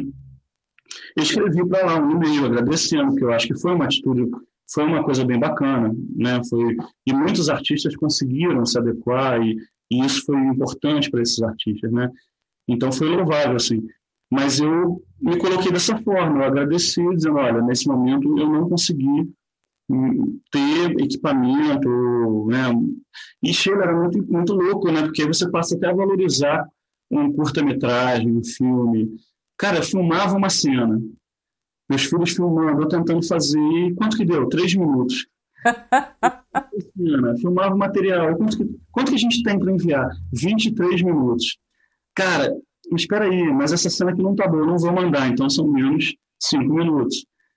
Por quê? Porque é uma linguagem que, que é do ao vivo, mas está adaptada para audiovisual, né? Então, muita coisa não funciona bacana, né? Exatamente. Uma coisa é você filmar e preparar o produto, outra coisa é você fazer ao vivo, é. outra coisa é você ter o tempo ali, como no meu caso de jornalista, você ter o texto, ah, eu preciso de tantas palavras e tal. Então, assim, quem não, não frequenta, quem não faz parte desse universo, não tem ideia, não tem ideia. É. Dalmo, para você ter para você ter uma ideia, aí quem estiver assistindo também. Na semana passada foi que eu e meu filho resolvemos colocar na ponta do lápis o lance aqui do podcast, né? Porque a gente faz com o que a gente tem, com a gente a gente investiu uma uhum. grana para ter as coisas, os elementos que a gente precisa, né? Os equipamentos uhum. e tal. Aí semana passada foi quando, pô, vai, né? Vamos fazer dois anos que a gente está com com, na rede com Sheila. Vamos fazer as contas. Cara, para a gente fazer por mês, a gente tinha precisaria de R$ 5.400. Nossa. Para a gente poder conseguir fazer isso que a gente faz. Sim. Sim. Sabe? Assim, né? Contabilizando é, a internet por mês, os equipamentos que a gente investiu. Cara, nem a gente tinha ideia, sabe? Uhum. Aí a nossa ficha caiu, falar, ah, vamos inventar, vamos para essa plataforma aí do Apoia-se para ver se rola alguma coisa, que a gente está começando bem, bem pequenininho mesmo, mas é melhor alguma coisa do que nada, porque tá negócio loucura. Foi aqui mesmo, muita gente falou assim, não, mas vocês não conseguiram atingir e você está super satisfeito. Eu falei, rapaz, oh. é, é, eu não, não tínhamos nada, cara. Agora a gravação já começou, pra você ter uma ideia, né? Então, é... e a gente acaba não contabilizando, foi interessante isso que você falou, assim, né?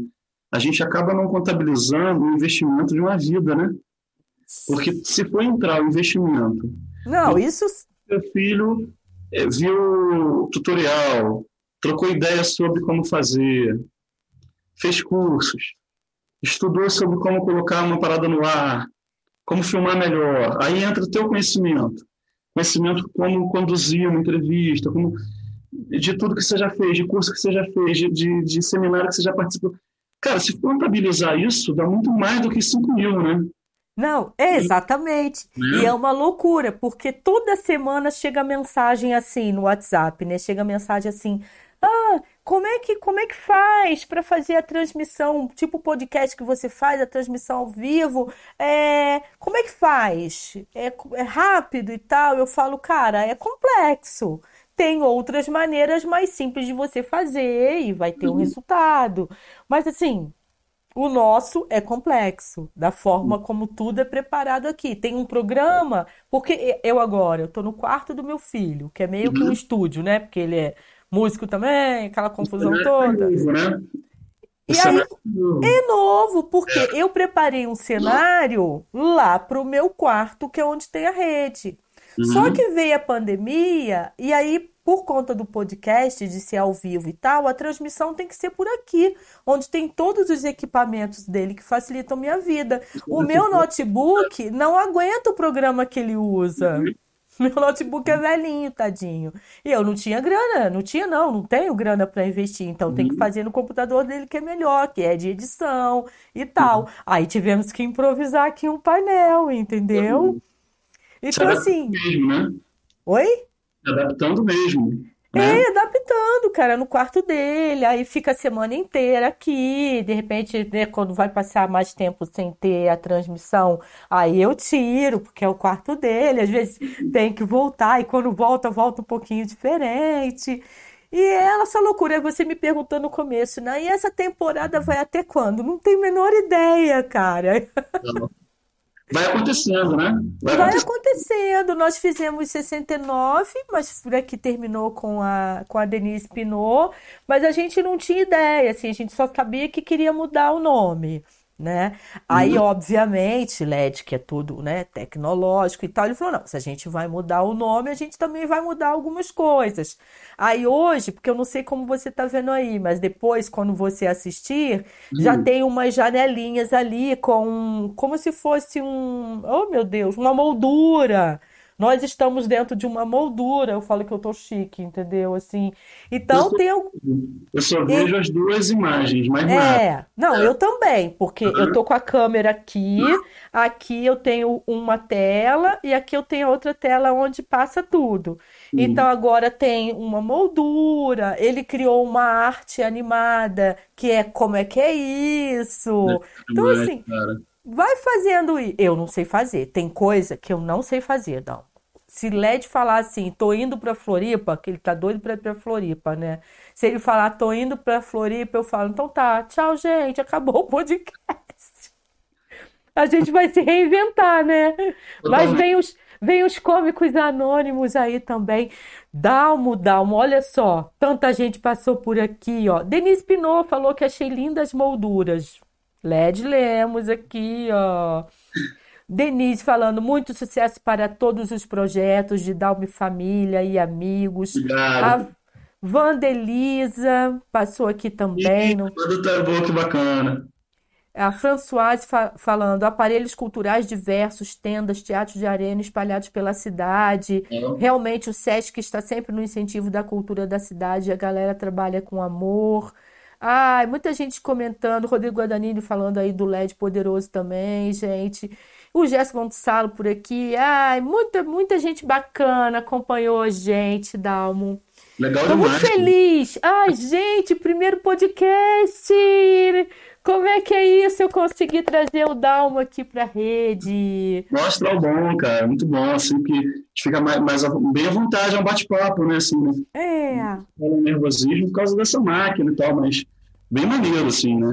E legal a galera tá acompanhando, assim, pô, tem, tem gente aí que, pô, não vejo há maior tempão, né? Assim, é, porque aqui em Friburgo, algumas pessoas você acabam indo ao supermercado, uma coisa você acaba vendo, né? Meio de correria, de máscara, mas vendo. Mas algumas pessoas, Denise, por exemplo, não, não a vejo há muito tempo, né? E legal saber que a galera tá toda por aí, né? Eu fiquei, fiquei muito feliz que Denise também aceitou, tirou esse tempinho. Você, uma segunda-feira, gente, olha que delícia. Segunda-feira e a gente aqui batendo papo com o Dalmo. Tô muito feliz, Dalmo. Olha, a gente continuaria por aqui, muito conversando, muita coisa boa, mas vamos torcer para que essa. Que você também perguntou, ah, e aí, como é que é isso? A quarentena acabou? Não sei, eu não sei se acabou. Eu acho que talvez o pessoal só fique mais seguro mesmo quando, de repente, tiver uma vacina para isso, né? É, Porque né? não se sabe muito, né, Sheila? Eu tive amigos que pegaram estando dentro de casa, sabe? Exato. Totalmente fechados dentro de casa, pegaram. É, Teve, eu tive amigos que trabalharam durante um tempo, tiveram que trabalhar, porque teve uma galera que não pôde ficar em casa, né? É. Uma galera guerreira que Tem estava uma na minha galera trabalhando, né? Na verdade, tem uma galera trabalhando. trabalhando, e tem gente que está trabalhando e não pegou. Então, assim, é, é muito, acho que é muito desconhecido ainda, né? Ou eu que estudei um pouco sobre isso, não sei, mas eu, eu ainda desconheço muito, sabe, sobre isso, né? Mas gente... sabe que sabe o que está rolando por aqui? Cara, eu tenho, eu tenho me sentido mais leve, porque a gente está voltando a sair assim, tipo, a cada 15 dias uhum. a gente dá uma saidinha é, porque somos autônomos e quando rola trabalho a gente tenta concentrar em casa, então não há essa necessidade, uhum. né? Agora, já tá ficando mais. Hoje, comentando isso com meu filho, tá ficando mais normal pra gente a coisa de chegar a mercadoria, de passar álcool, lavar. Uhum. Nós estamos com prática nisso já, sabe? já, faz, já faz parte do novo normal, entendeu? É coisa que eu acho que a gente até vai adquirir, sabe? É, já adquiriu, né? Eu acho que quando passar é. tudo isso, é, não entrar em casa com sapato, com tênis. É ter, ter cuidado com o que você está trazendo da rua, né? Que ficam, essas coisas ficam em depósitos. Então, isso é uma coisa que, que até já deveria estar tá rolando e a gente nunca se ligou muito nisso, né? Era muito. Então, esse cuidado acho que fica, sabe? De, de da gente estar tá mais atento a isso, né? Sim. É uma coisa que a gente fa fazia, né? E, e, agora, pô, cara, a gente às vezes está colocando a mão no dinheiro, né? Você pagou uma pipoca, você acabou de pagar a pipoca. Aí você Aí vai. come come, só que aquele dinheiro já passou na mão de uma galera, né? Então tem coisas que se você pensar, você fala, é, caramba, é, de certa forma a gente está se reeducando para algumas coisas, né? E muita coisa pode ficar, né? Depois disso, Com né? certeza. Eu acho que é o grande aprendizado dessa situação toda, que a gente sabe que vai demorar um tempo ainda. Eu é. acho que ainda tem muito chão aí pela frente, a gente ainda tem muito que aprender, uhum. mas aproveitar essas situações, e aí é de cada um, né? Não tem, é. Cada não um tem vai, jeito. Vai levar a sua forma, vai entender. É como, como agora, né? Cada um entende da sua forma, né? É, uns estão mais atentos e preocupados ainda, outros já estão mais tranquilos, né? É, é de cada um, não tem jeito. Né? Dalmo, né? do que, que você está com mais, mais, mais, mais, mais saudade, além de estar com o público, claro, mas é o quê? Eu acho que de, de, de, de curtir com a família, de sair para algum lugar, sem essa preocupação, sabe? De hum. estar, tá, por exemplo, a gente, sei lá, fazer uma viagem junto, poder ir à praia, poder fazer alguma coisa. É, só que hoje a gente não faria isso, por quê? Porque a gente tem preocupação com isso, sabe? De ir a um lugar e, e trazer uma doença para casa, né? Ou de, de um de nós ser contaminado, né?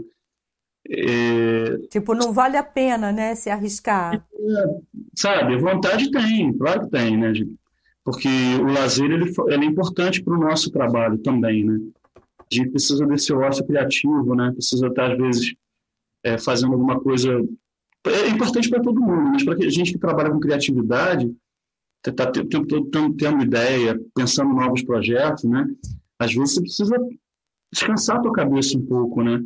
Eu fiz o, o inverso no início da pandemia. Eu fiquei tão preocupado com o que estava acontecendo e com aquela interrupção de tantos trabalhos. Eu tinha trabalho até dezembro agendado. Em março eu já tinha coisa para dezembro. Então, a preocupação foi tão grande que a minha cabeça começou a funcionar para resolver o que, que eu ia fazer para gerar recurso e aí deu um nó. E aí foi pior, porque aí eu, pum, sabe? Ao invés de eu conseguir é, resolver, eu criei outro problema, né? É, então, o que eu tenho mais saudade no momento é poder sair tranquilamente, seja para qualquer lugar, até para esquina, sabe?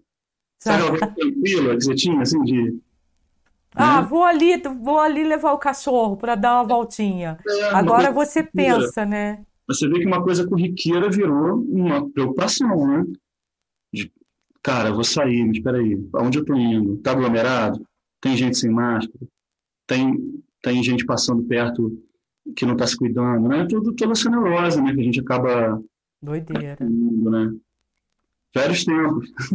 ah, menino, mas a gente ainda vai ter muito o que viver de coisa boa aí, de se reinventar. Vê se assiste hoje, então, o Dilema das Redes, né? Mas não some das redes, não. A un... Eu não vou adiantar, né? Mas assim, quem não assistiu, assista o Dilema das Redes, mas não sumam das nossas redes, por favor. Nós precisamos de vocês nas redes. é assim que eu comecei vendo, já dá um faz um alerta, né, de como essa rede é utilizada, né, e é de cabeça, né. Então, Dalmo, mas aí é que vem a parte legal. A gente pode estar nas redes, eu vou falar por mim, a gente pode estar nas redes.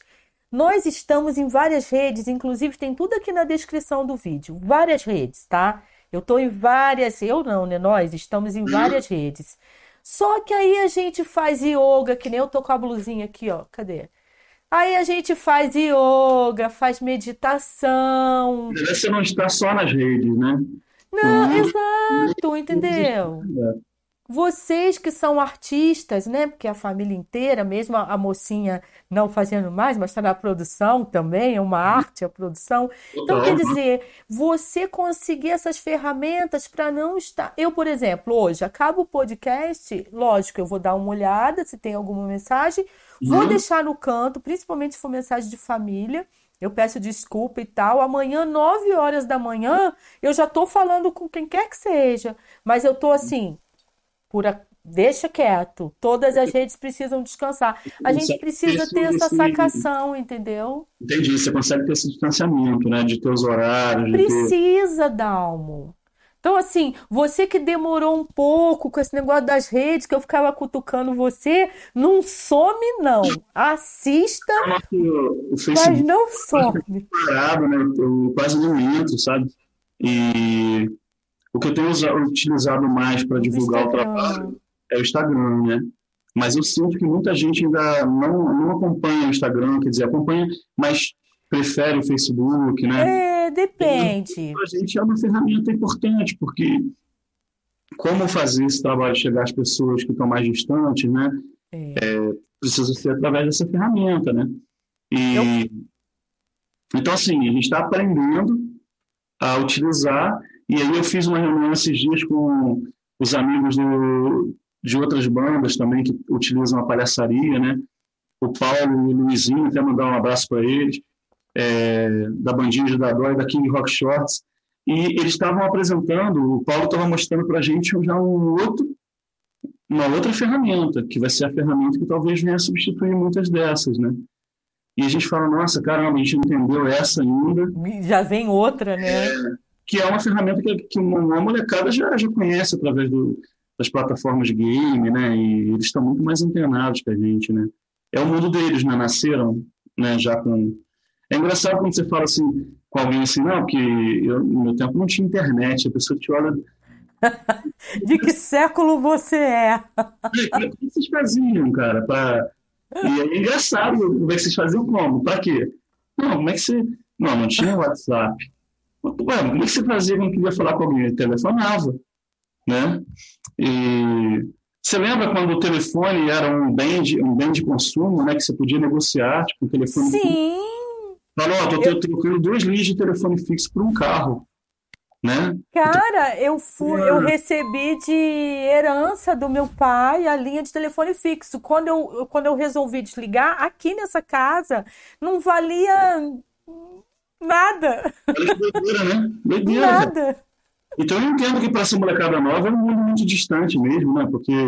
Muito, cara. Nossa, tem sim. Né? O... Hoje você vai, você vai lá e você quer ouvir tua banda preferida, você vai num desses aplicativos e tem toda a discografia lá para você ouvir, né? É, a gente ficava ouvindo vinil né, e gravando fita, e, e o vinil não era muito acessível também, né? Então, mas ao mesmo tempo é necessário acompanhar essa, essa transformação, sim. né, cara? Esses dias eu estava é, assistindo um programa com Thalita, ela estava assistindo um programa de um ligado à, à, pedagogia, né, à antroposofia e tal, e tinha um senhor falando da tribo Guarani e, e dizendo do quanto ele dá, ele, fa, ele faz um trabalho de, eu acho que ele é Guarani, eu acho, pelo que eu entendi, eu vi um pedaço assim, e, cara, a gente ficou absorvendo aquele conhecimento, né? ouvindo sobre a tribo, ouvindo sobre a língua, sobre a história. E a gente ficou encantado. E hoje a gente descobriu que a gente pode fazer contato com ele, trocar ideia. Né? Olha como é que é, é encurta, né? O mundo tá... Então, é nisso que eu acho que é importante o lance das redes, porque ao mesmo tempo que você tem que se conectar com aquilo que é mais novo, mas você precisa buscar o que é mais antigo, que está tentando se conectar com o novo também. Uhum. Porque se não tem a tecnologia, você não teria. Seria mais difícil o acesso, não é que você não conseguiria, mas seria mais difícil esse acesso. E de repente as coisas vão se completando. Por isso que eu acho mágico. É, Uhum. depois que você assistir esse filme, a gente pode até trocar uma ideia lá pelo, pelo WhatsApp, porque eu acho que é pra gente refletir, porque tem gente que é muito radical, né? Ah, não sei o que nas redes. Eu, por exemplo, eu e Led aqui, né? Nós resolvemos que a gente não ia fazer as lives no Instagram. Por quê? Porque no Instagram a gente acha que é uma coisa mais emergencial. O YouTube, ele já tem essa fama, vamos dizer assim, porque durante a pandemia as coisas mudaram, que é de produzir conteúdos mesmo. Então, quem vai mais para o YouTube é porque está afim de, de conteúdo. Lógico que tem de tudo, mas acaba meio que se destacando aquele nicho. Quem está afim. Pô, eu vou ouvir falar do Dalmo, ele é palhaço e tal. Pô, história de vida, eu quero mais, né? Ou é o trabalho específico de uma banda, enfim. Faz a sentido gente- isso que você está falando, sabia? Quando eu procuro no YouTube para algum documentário, alguma coisa. É, a gente começa a escolher. É, eu não vou esperar Entendeu? que tenha sete minutos, três, cinco. Eu vou ver o quanto que tem, né? Assim, eu vou, é, eu vou assistir aquilo tudo porque eu procurei, né? Eu quis. O Instagram a gente vê muito assim, tá passando alguma coisa, você clica lá como um canal de TV É. agora, né? Você tá mudando de canal, assim. Não. E, e- e já mudou o Instagram, porque o Instagram ele também não tinha IGTV. É, Lembra? É, Ele não né? tinha. IGTV é novo. Então, Exatamente. assim, quando as pessoas começaram, ah, não, tudo tem que ser conteúdo rápido, era 30 segundos, se eu não me engano, né? 30 segundos e tal. Aí ele liberou para você fazer 30, 30, 30, 30, você podia fazer mais. É. Aí as pessoas foram procurando mais conteúdos. Aí eles falaram, tá, então você pode gravar e jogar lá no IGTV, né? Então, assim, a coisa tá mudando o tempo inteiro. Então, é tentar entender e saber em que que se adapta. É. E o que é, É. confortável, né? Por exemplo, é, situações que são confortáveis ao, ao tipo de trabalho que a gente faz, né? Ah, isso aqui cabe em determinada situação, aquilo ali não, né? É, demora um pouco, mas a gente vai, vai, vai absorvendo, né? Vai entendendo isso. E quando, e quando a gente consegue, e quando a gente consegue entender, a gente tem que mudar, porque o negócio já mudou. Isso força a gente a não ficar mais parado, né? Oh, Eu estou fazendo também um curso de palhaçaria musical, né? Com, tem alunos de várias partes do Brasil, assim, né? E eu fico vendo quanto essa ferramenta pode ser uma ferramenta de troca, né? De quando a gente aprende vendo o outro fazendo, o outro gravando uma cena, o outro e aí o outro assiste a tua cena e também acaba aprendendo de alguma forma. Então, é, rompe essas barreiras territoriais, né? Eu, eu tenho que fazer um curso aqui na minha cidade com as pessoas daqui. Não, mas espera aí, eu também posso fazer com pessoas de outros lugares. Eu posso ter conhecimento, né, é, vindo de lugares que eu não imaginava. Nunca pensei em estudar com uma pessoa que, na mesma turma que é do México, que é de El Salvador, que é de, sabe? E aí, no intervalo, me perguntarem, cara, como é que é comida daí? Oh, maneiro, né? vocês fazem tal coisa? Aí uma troca cultural, né? Porque você vai também aprendendo um pouco da cultura do outro, né? E a E gente é- pensa em reunir esse grupo em algum lugar. Eu não vou falar, cara, mas a gente vai Um ter dia, né? ter aula algum dia, né? Agora, olha que loucura, né? Eu sou um pouco assim atrevida, né? Tem gente que me conhece como Sheila, assessora de imprensa, série e tal. Mas o LED, cara, eu vivo falando dele, mas por quê? Eu tô passando a quarentena, né? Que, que já acabou, sei lá o quê, com ele. Aí ele me apresentou o pessoal do Flow Podcast, que eu Tô comecei a seguir. Eles fizeram é, também dois anos agora, né? Aí Flow Podcast, eu falei, cara, eu gosto dessa pegada. Eu sei que são jovens, eu tô com 56, Eu mas eu gosto da pegada deles. A Eu diferença é que eles têm grana, né? Eles têm grana e eu não tenho, mas Mas eu acho que eles começaram também, pelo que eu soube, assim, meio que do, do- do zero, né? Com uma ideia na cabeça. é, E claro que hoje o alcance deles está crescendo muito, né? sim. Eles agora fizeram um, um outro programa que são os cortes, é como se fosse o resumo do Exato. programa deles, né? Isso. E eu assisti o do Skylab, assisti o, o do vocalista do, do Angra. Assim, Ah, eu gosto muito, cara. Eu gosto do jeito que eles conduzem. Ainda falei, pô, o LED tinha que vir pra cá, né? Pra esse lado de cá, pra fazer comigo. Isso é maneiro, né? Porque eles batem uma bola assim. Eu, eu quando vi pela primeira vez, eu achei interessante, porque, é- porque é muito natural, né? É igual que tá aqui, hoje, assim, não Exato. combinou o, o que seria, quais são as perguntas, nada disso, né? É um bate- Não. Isso deixa a gente mais à vontade, né? E eu vi que lá eles também têm essa onda, né? De, de bater um papo, de os assuntos vão vindo, É, né? E, e, e, tem- e eu vejo que tem outros, outros artistas também caminhando nessa direção que eu acho bacana, né? Tem aquele, aquele ligado ao rock and roll aí, o, o Regis, né? Que também não tem pauta, ele convida uma pessoa e troca uma ideia, né? Ah, eu vi poucos, eu vi É. poucos. Sai um pouco do, daquela formalidade, né? Acho que Exato. que eu acho que é isso que talvez o público queira num podcast, né? É, É, eu falei assim, eu não sei se é o que o público quer ainda, porque quando a gente começou a fazer, e era já na minha cabeça, quando eu comecei, quando eu falei pro LED, falei, LED, eu quero sair da rede com Sheila, daquela coisa de pergunta, resposta, pergunta, resposta, e eu quero bater um papo. Para isso eu preciso de mais tempo. Ele falou, pô, tem o Flow Podcast. Quando eu vi, eu falei, cara, é isso que eu quero, exatamente. Trazer para cá, mesmo que fosse presencialmente, mas pra gente bater o papo. Aí, Dalmo, pô, Sheila, chegou minha hora, eu tenho que ir embora e tal. Ah, beleza, então a gente termina por aqui, não tem mais assunto, não rendeu, É, tchau. essa coisa bem, Sabe? bem natural mesmo, né, cara? Assim, Exato, cara. Então, assim, eu curto muito, eu curto muito. E aí, ó, final do mês, se eu não me engano, eu. E aí eu tô conhecendo. Por que que eu falei isso? Eu tô conhecendo muita gente bacana nas redes. É, vai participar aqui uma vovó lá do Distrito Federal que me achou no Instagram.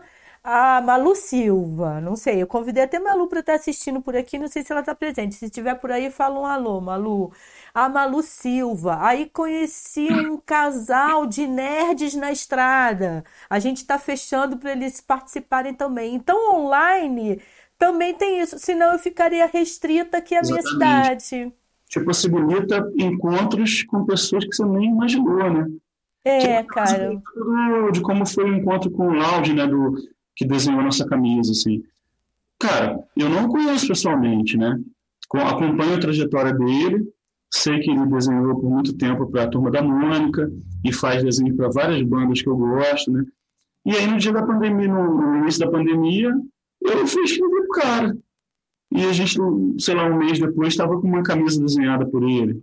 E aí a gente agora troca ideia direto, né? Então, essa, essa, essa ausência de barreira, isso é muito bacana, né? De você trocar ideia com... Outro dia mesmo, eu, um artista que, de certa forma, me influenciou quando veio a Fri- a Friburgo, é, que está morando fora, é, eu pude escrever para ele dizendo isso, cara, que ele, ele curtiu uma parada lá da punk, eu falei, cara, aquele espetáculo, quando você veio a Friburgo, eu tava lá, eu assisti, cara, aquilo ali me deu ideia, muita ideia para formar a punk. E o cara, tá brincando, sério, velho? Cara, que doideira. Então, assim, o mundo, virou, o mundo ficou muito pequeno, né? É. E agora dá para trocar ideia com... E aprender, né, Sheila? Nossa, quanto conhecimento tem na rede, né?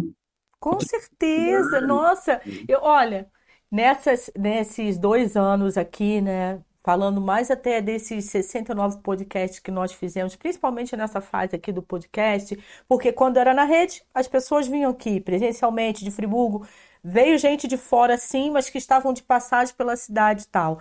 Agora, essas outras que, que, for, que foram entrevistas, né, conversas online, cara, muito bacana, porque assim. Con- Conversei com a menina que está lá na Alemanha, a- aquele casal que está em Portugal, enfim, a gente pode falar com quem a gente quiser. É saber usar as redes, entendeu? É. Esse é o lance, cara. E, e- e achar o conteúdo, né? Por exemplo, você escuta um cara numa entrevista falando de um determinado livro. Aí você vai atrás desse material, aí você descobre que, além daquele material, tem outro que complementa Sim. aquela leitura.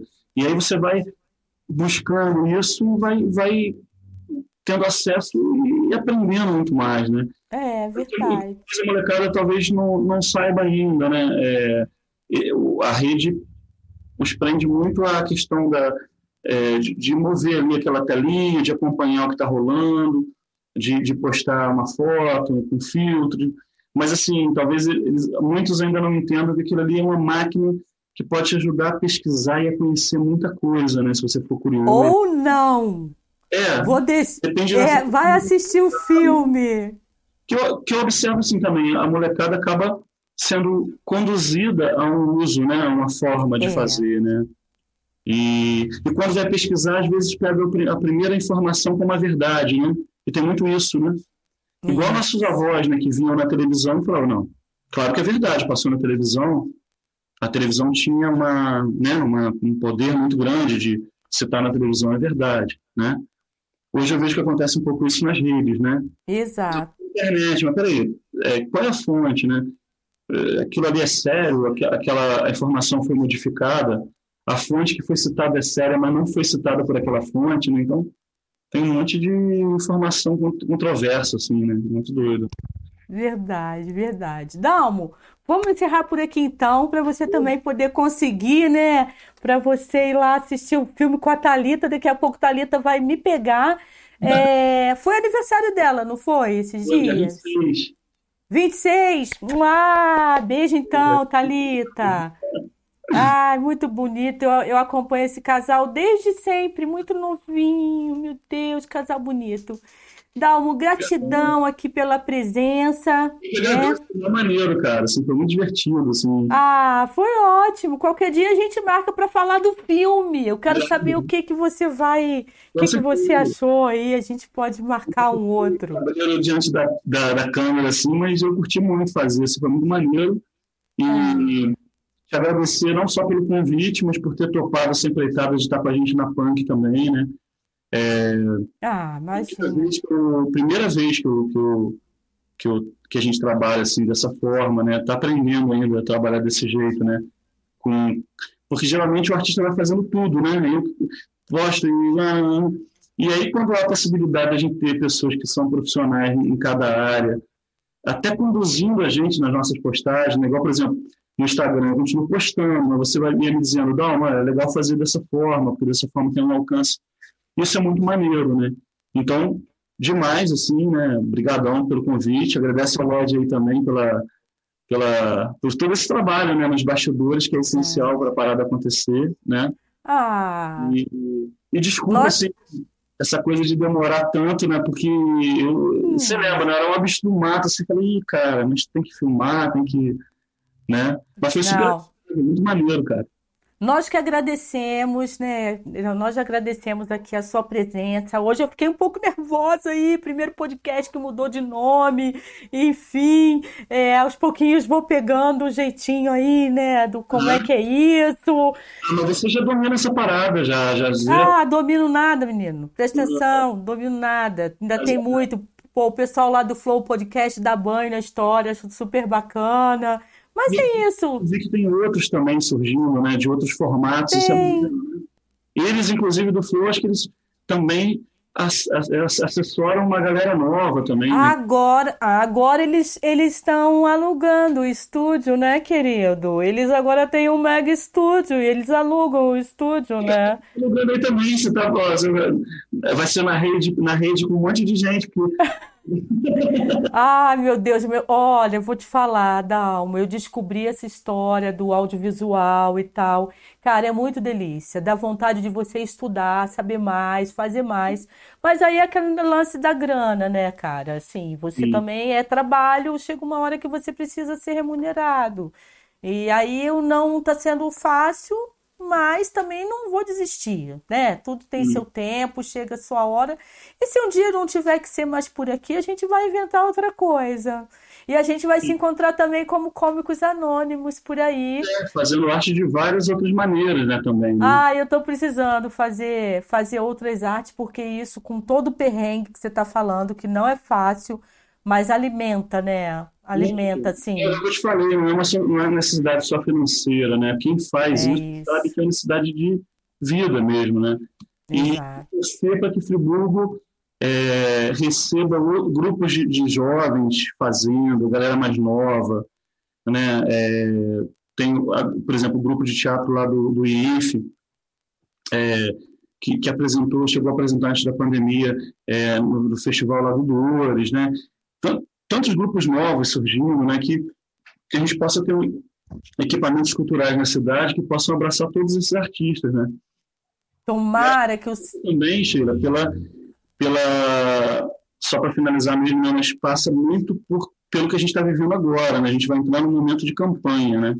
Oh, já é. estamos aí, né? Tá louco isso. Sei que Friburgo tem muitos candidatos, né? Mas é legal a galera começar a entender que, que candidato é esse, o que, que ele propõe, como é que ele vê a questão da cultura, como é que ele vê a questão do, é, da educação, da saúde, né? Porque o voto acabou virando uma coisa que a gente já não acredita muito mais nas pessoas, né? E a gente acaba tendo resultados muito ruins, né? Que vão influenciar diretamente a vida de cada um de nós. Olha, Dalmo, eu acho muito lindo isso que você está falando, mas eu sinceramente eu acho que essa eleição vai ser um fiasco. Eu também, mas eu não. Eu acho que vai ser um fiasco porque as pessoas não aprenderam nem sobre a pandemia. É. Aí, como as pessoas mais conscientes, assim, né? Ah, eu vou sair de casa para votar. Cara, na nossa cidade mesmo, são 16 candidatos é. a prefeito. Sabe? E que qualidade é essa? Não é quantidade, a gente precisa de qualidade. Exatamente. E de gente que ama essa cidade, né? De fato, né? Que queira que Então eu tô assustada. Eu tô, eu tô bastante assustada essa cidade se torne um lugar mais agradável de viver, né?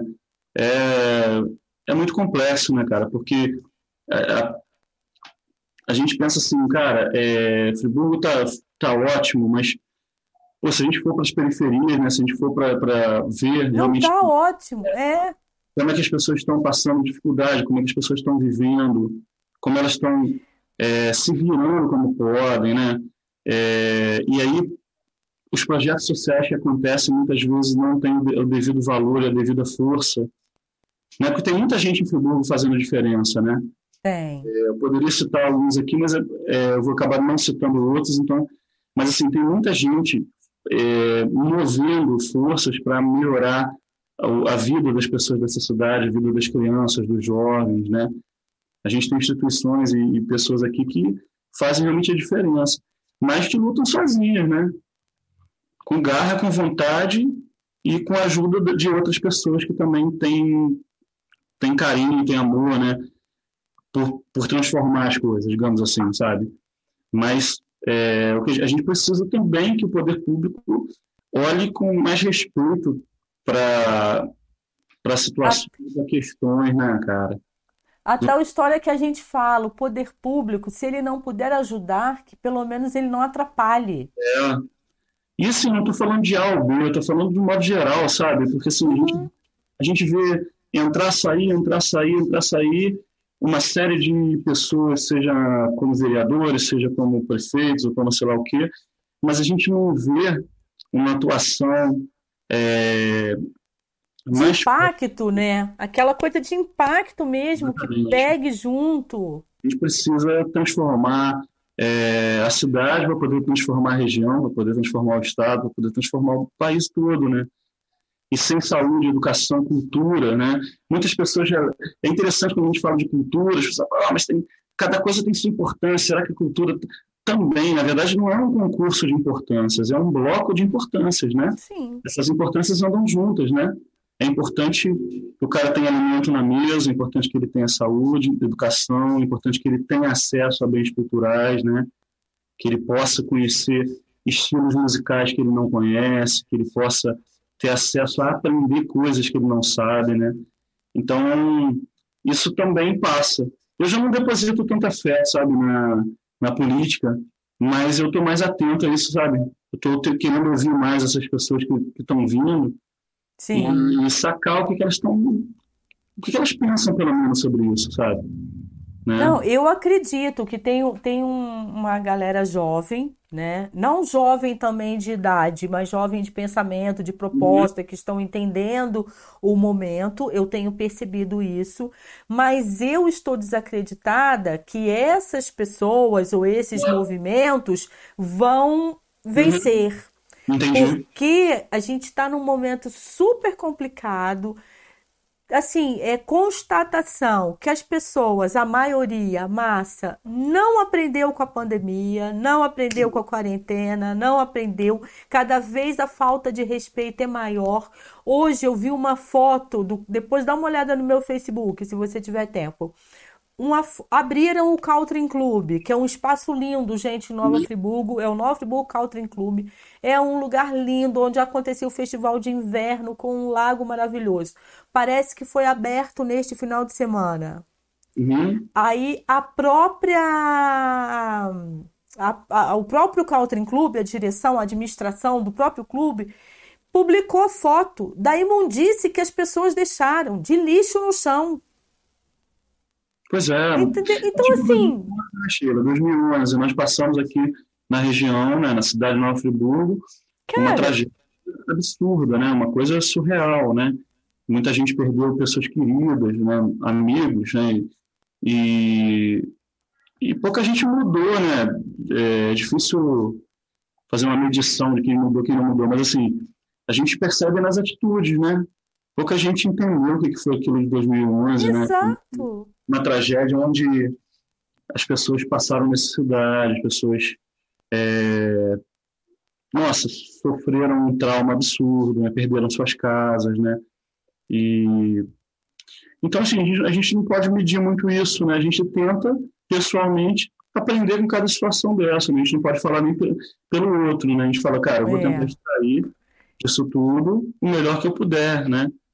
E Eu não, eu não sei, Dalmo, se você também, das saídas, né, quando você precisa e tal, cara, o que eu tenho visto, eu não saio muito, eu saio de 15 em 15 dias. Uhum. O que eu tenho visto de máscaras, de tecido no chão. muito, muito, muito, Não muito jogam no lixo, não descarta corretamente, ou seja, de repente é porque está caminhando e deve estar pendurado em algum lugar para poder cair no chão, não é. tem o cuidado de pegar para botar numa lixeira.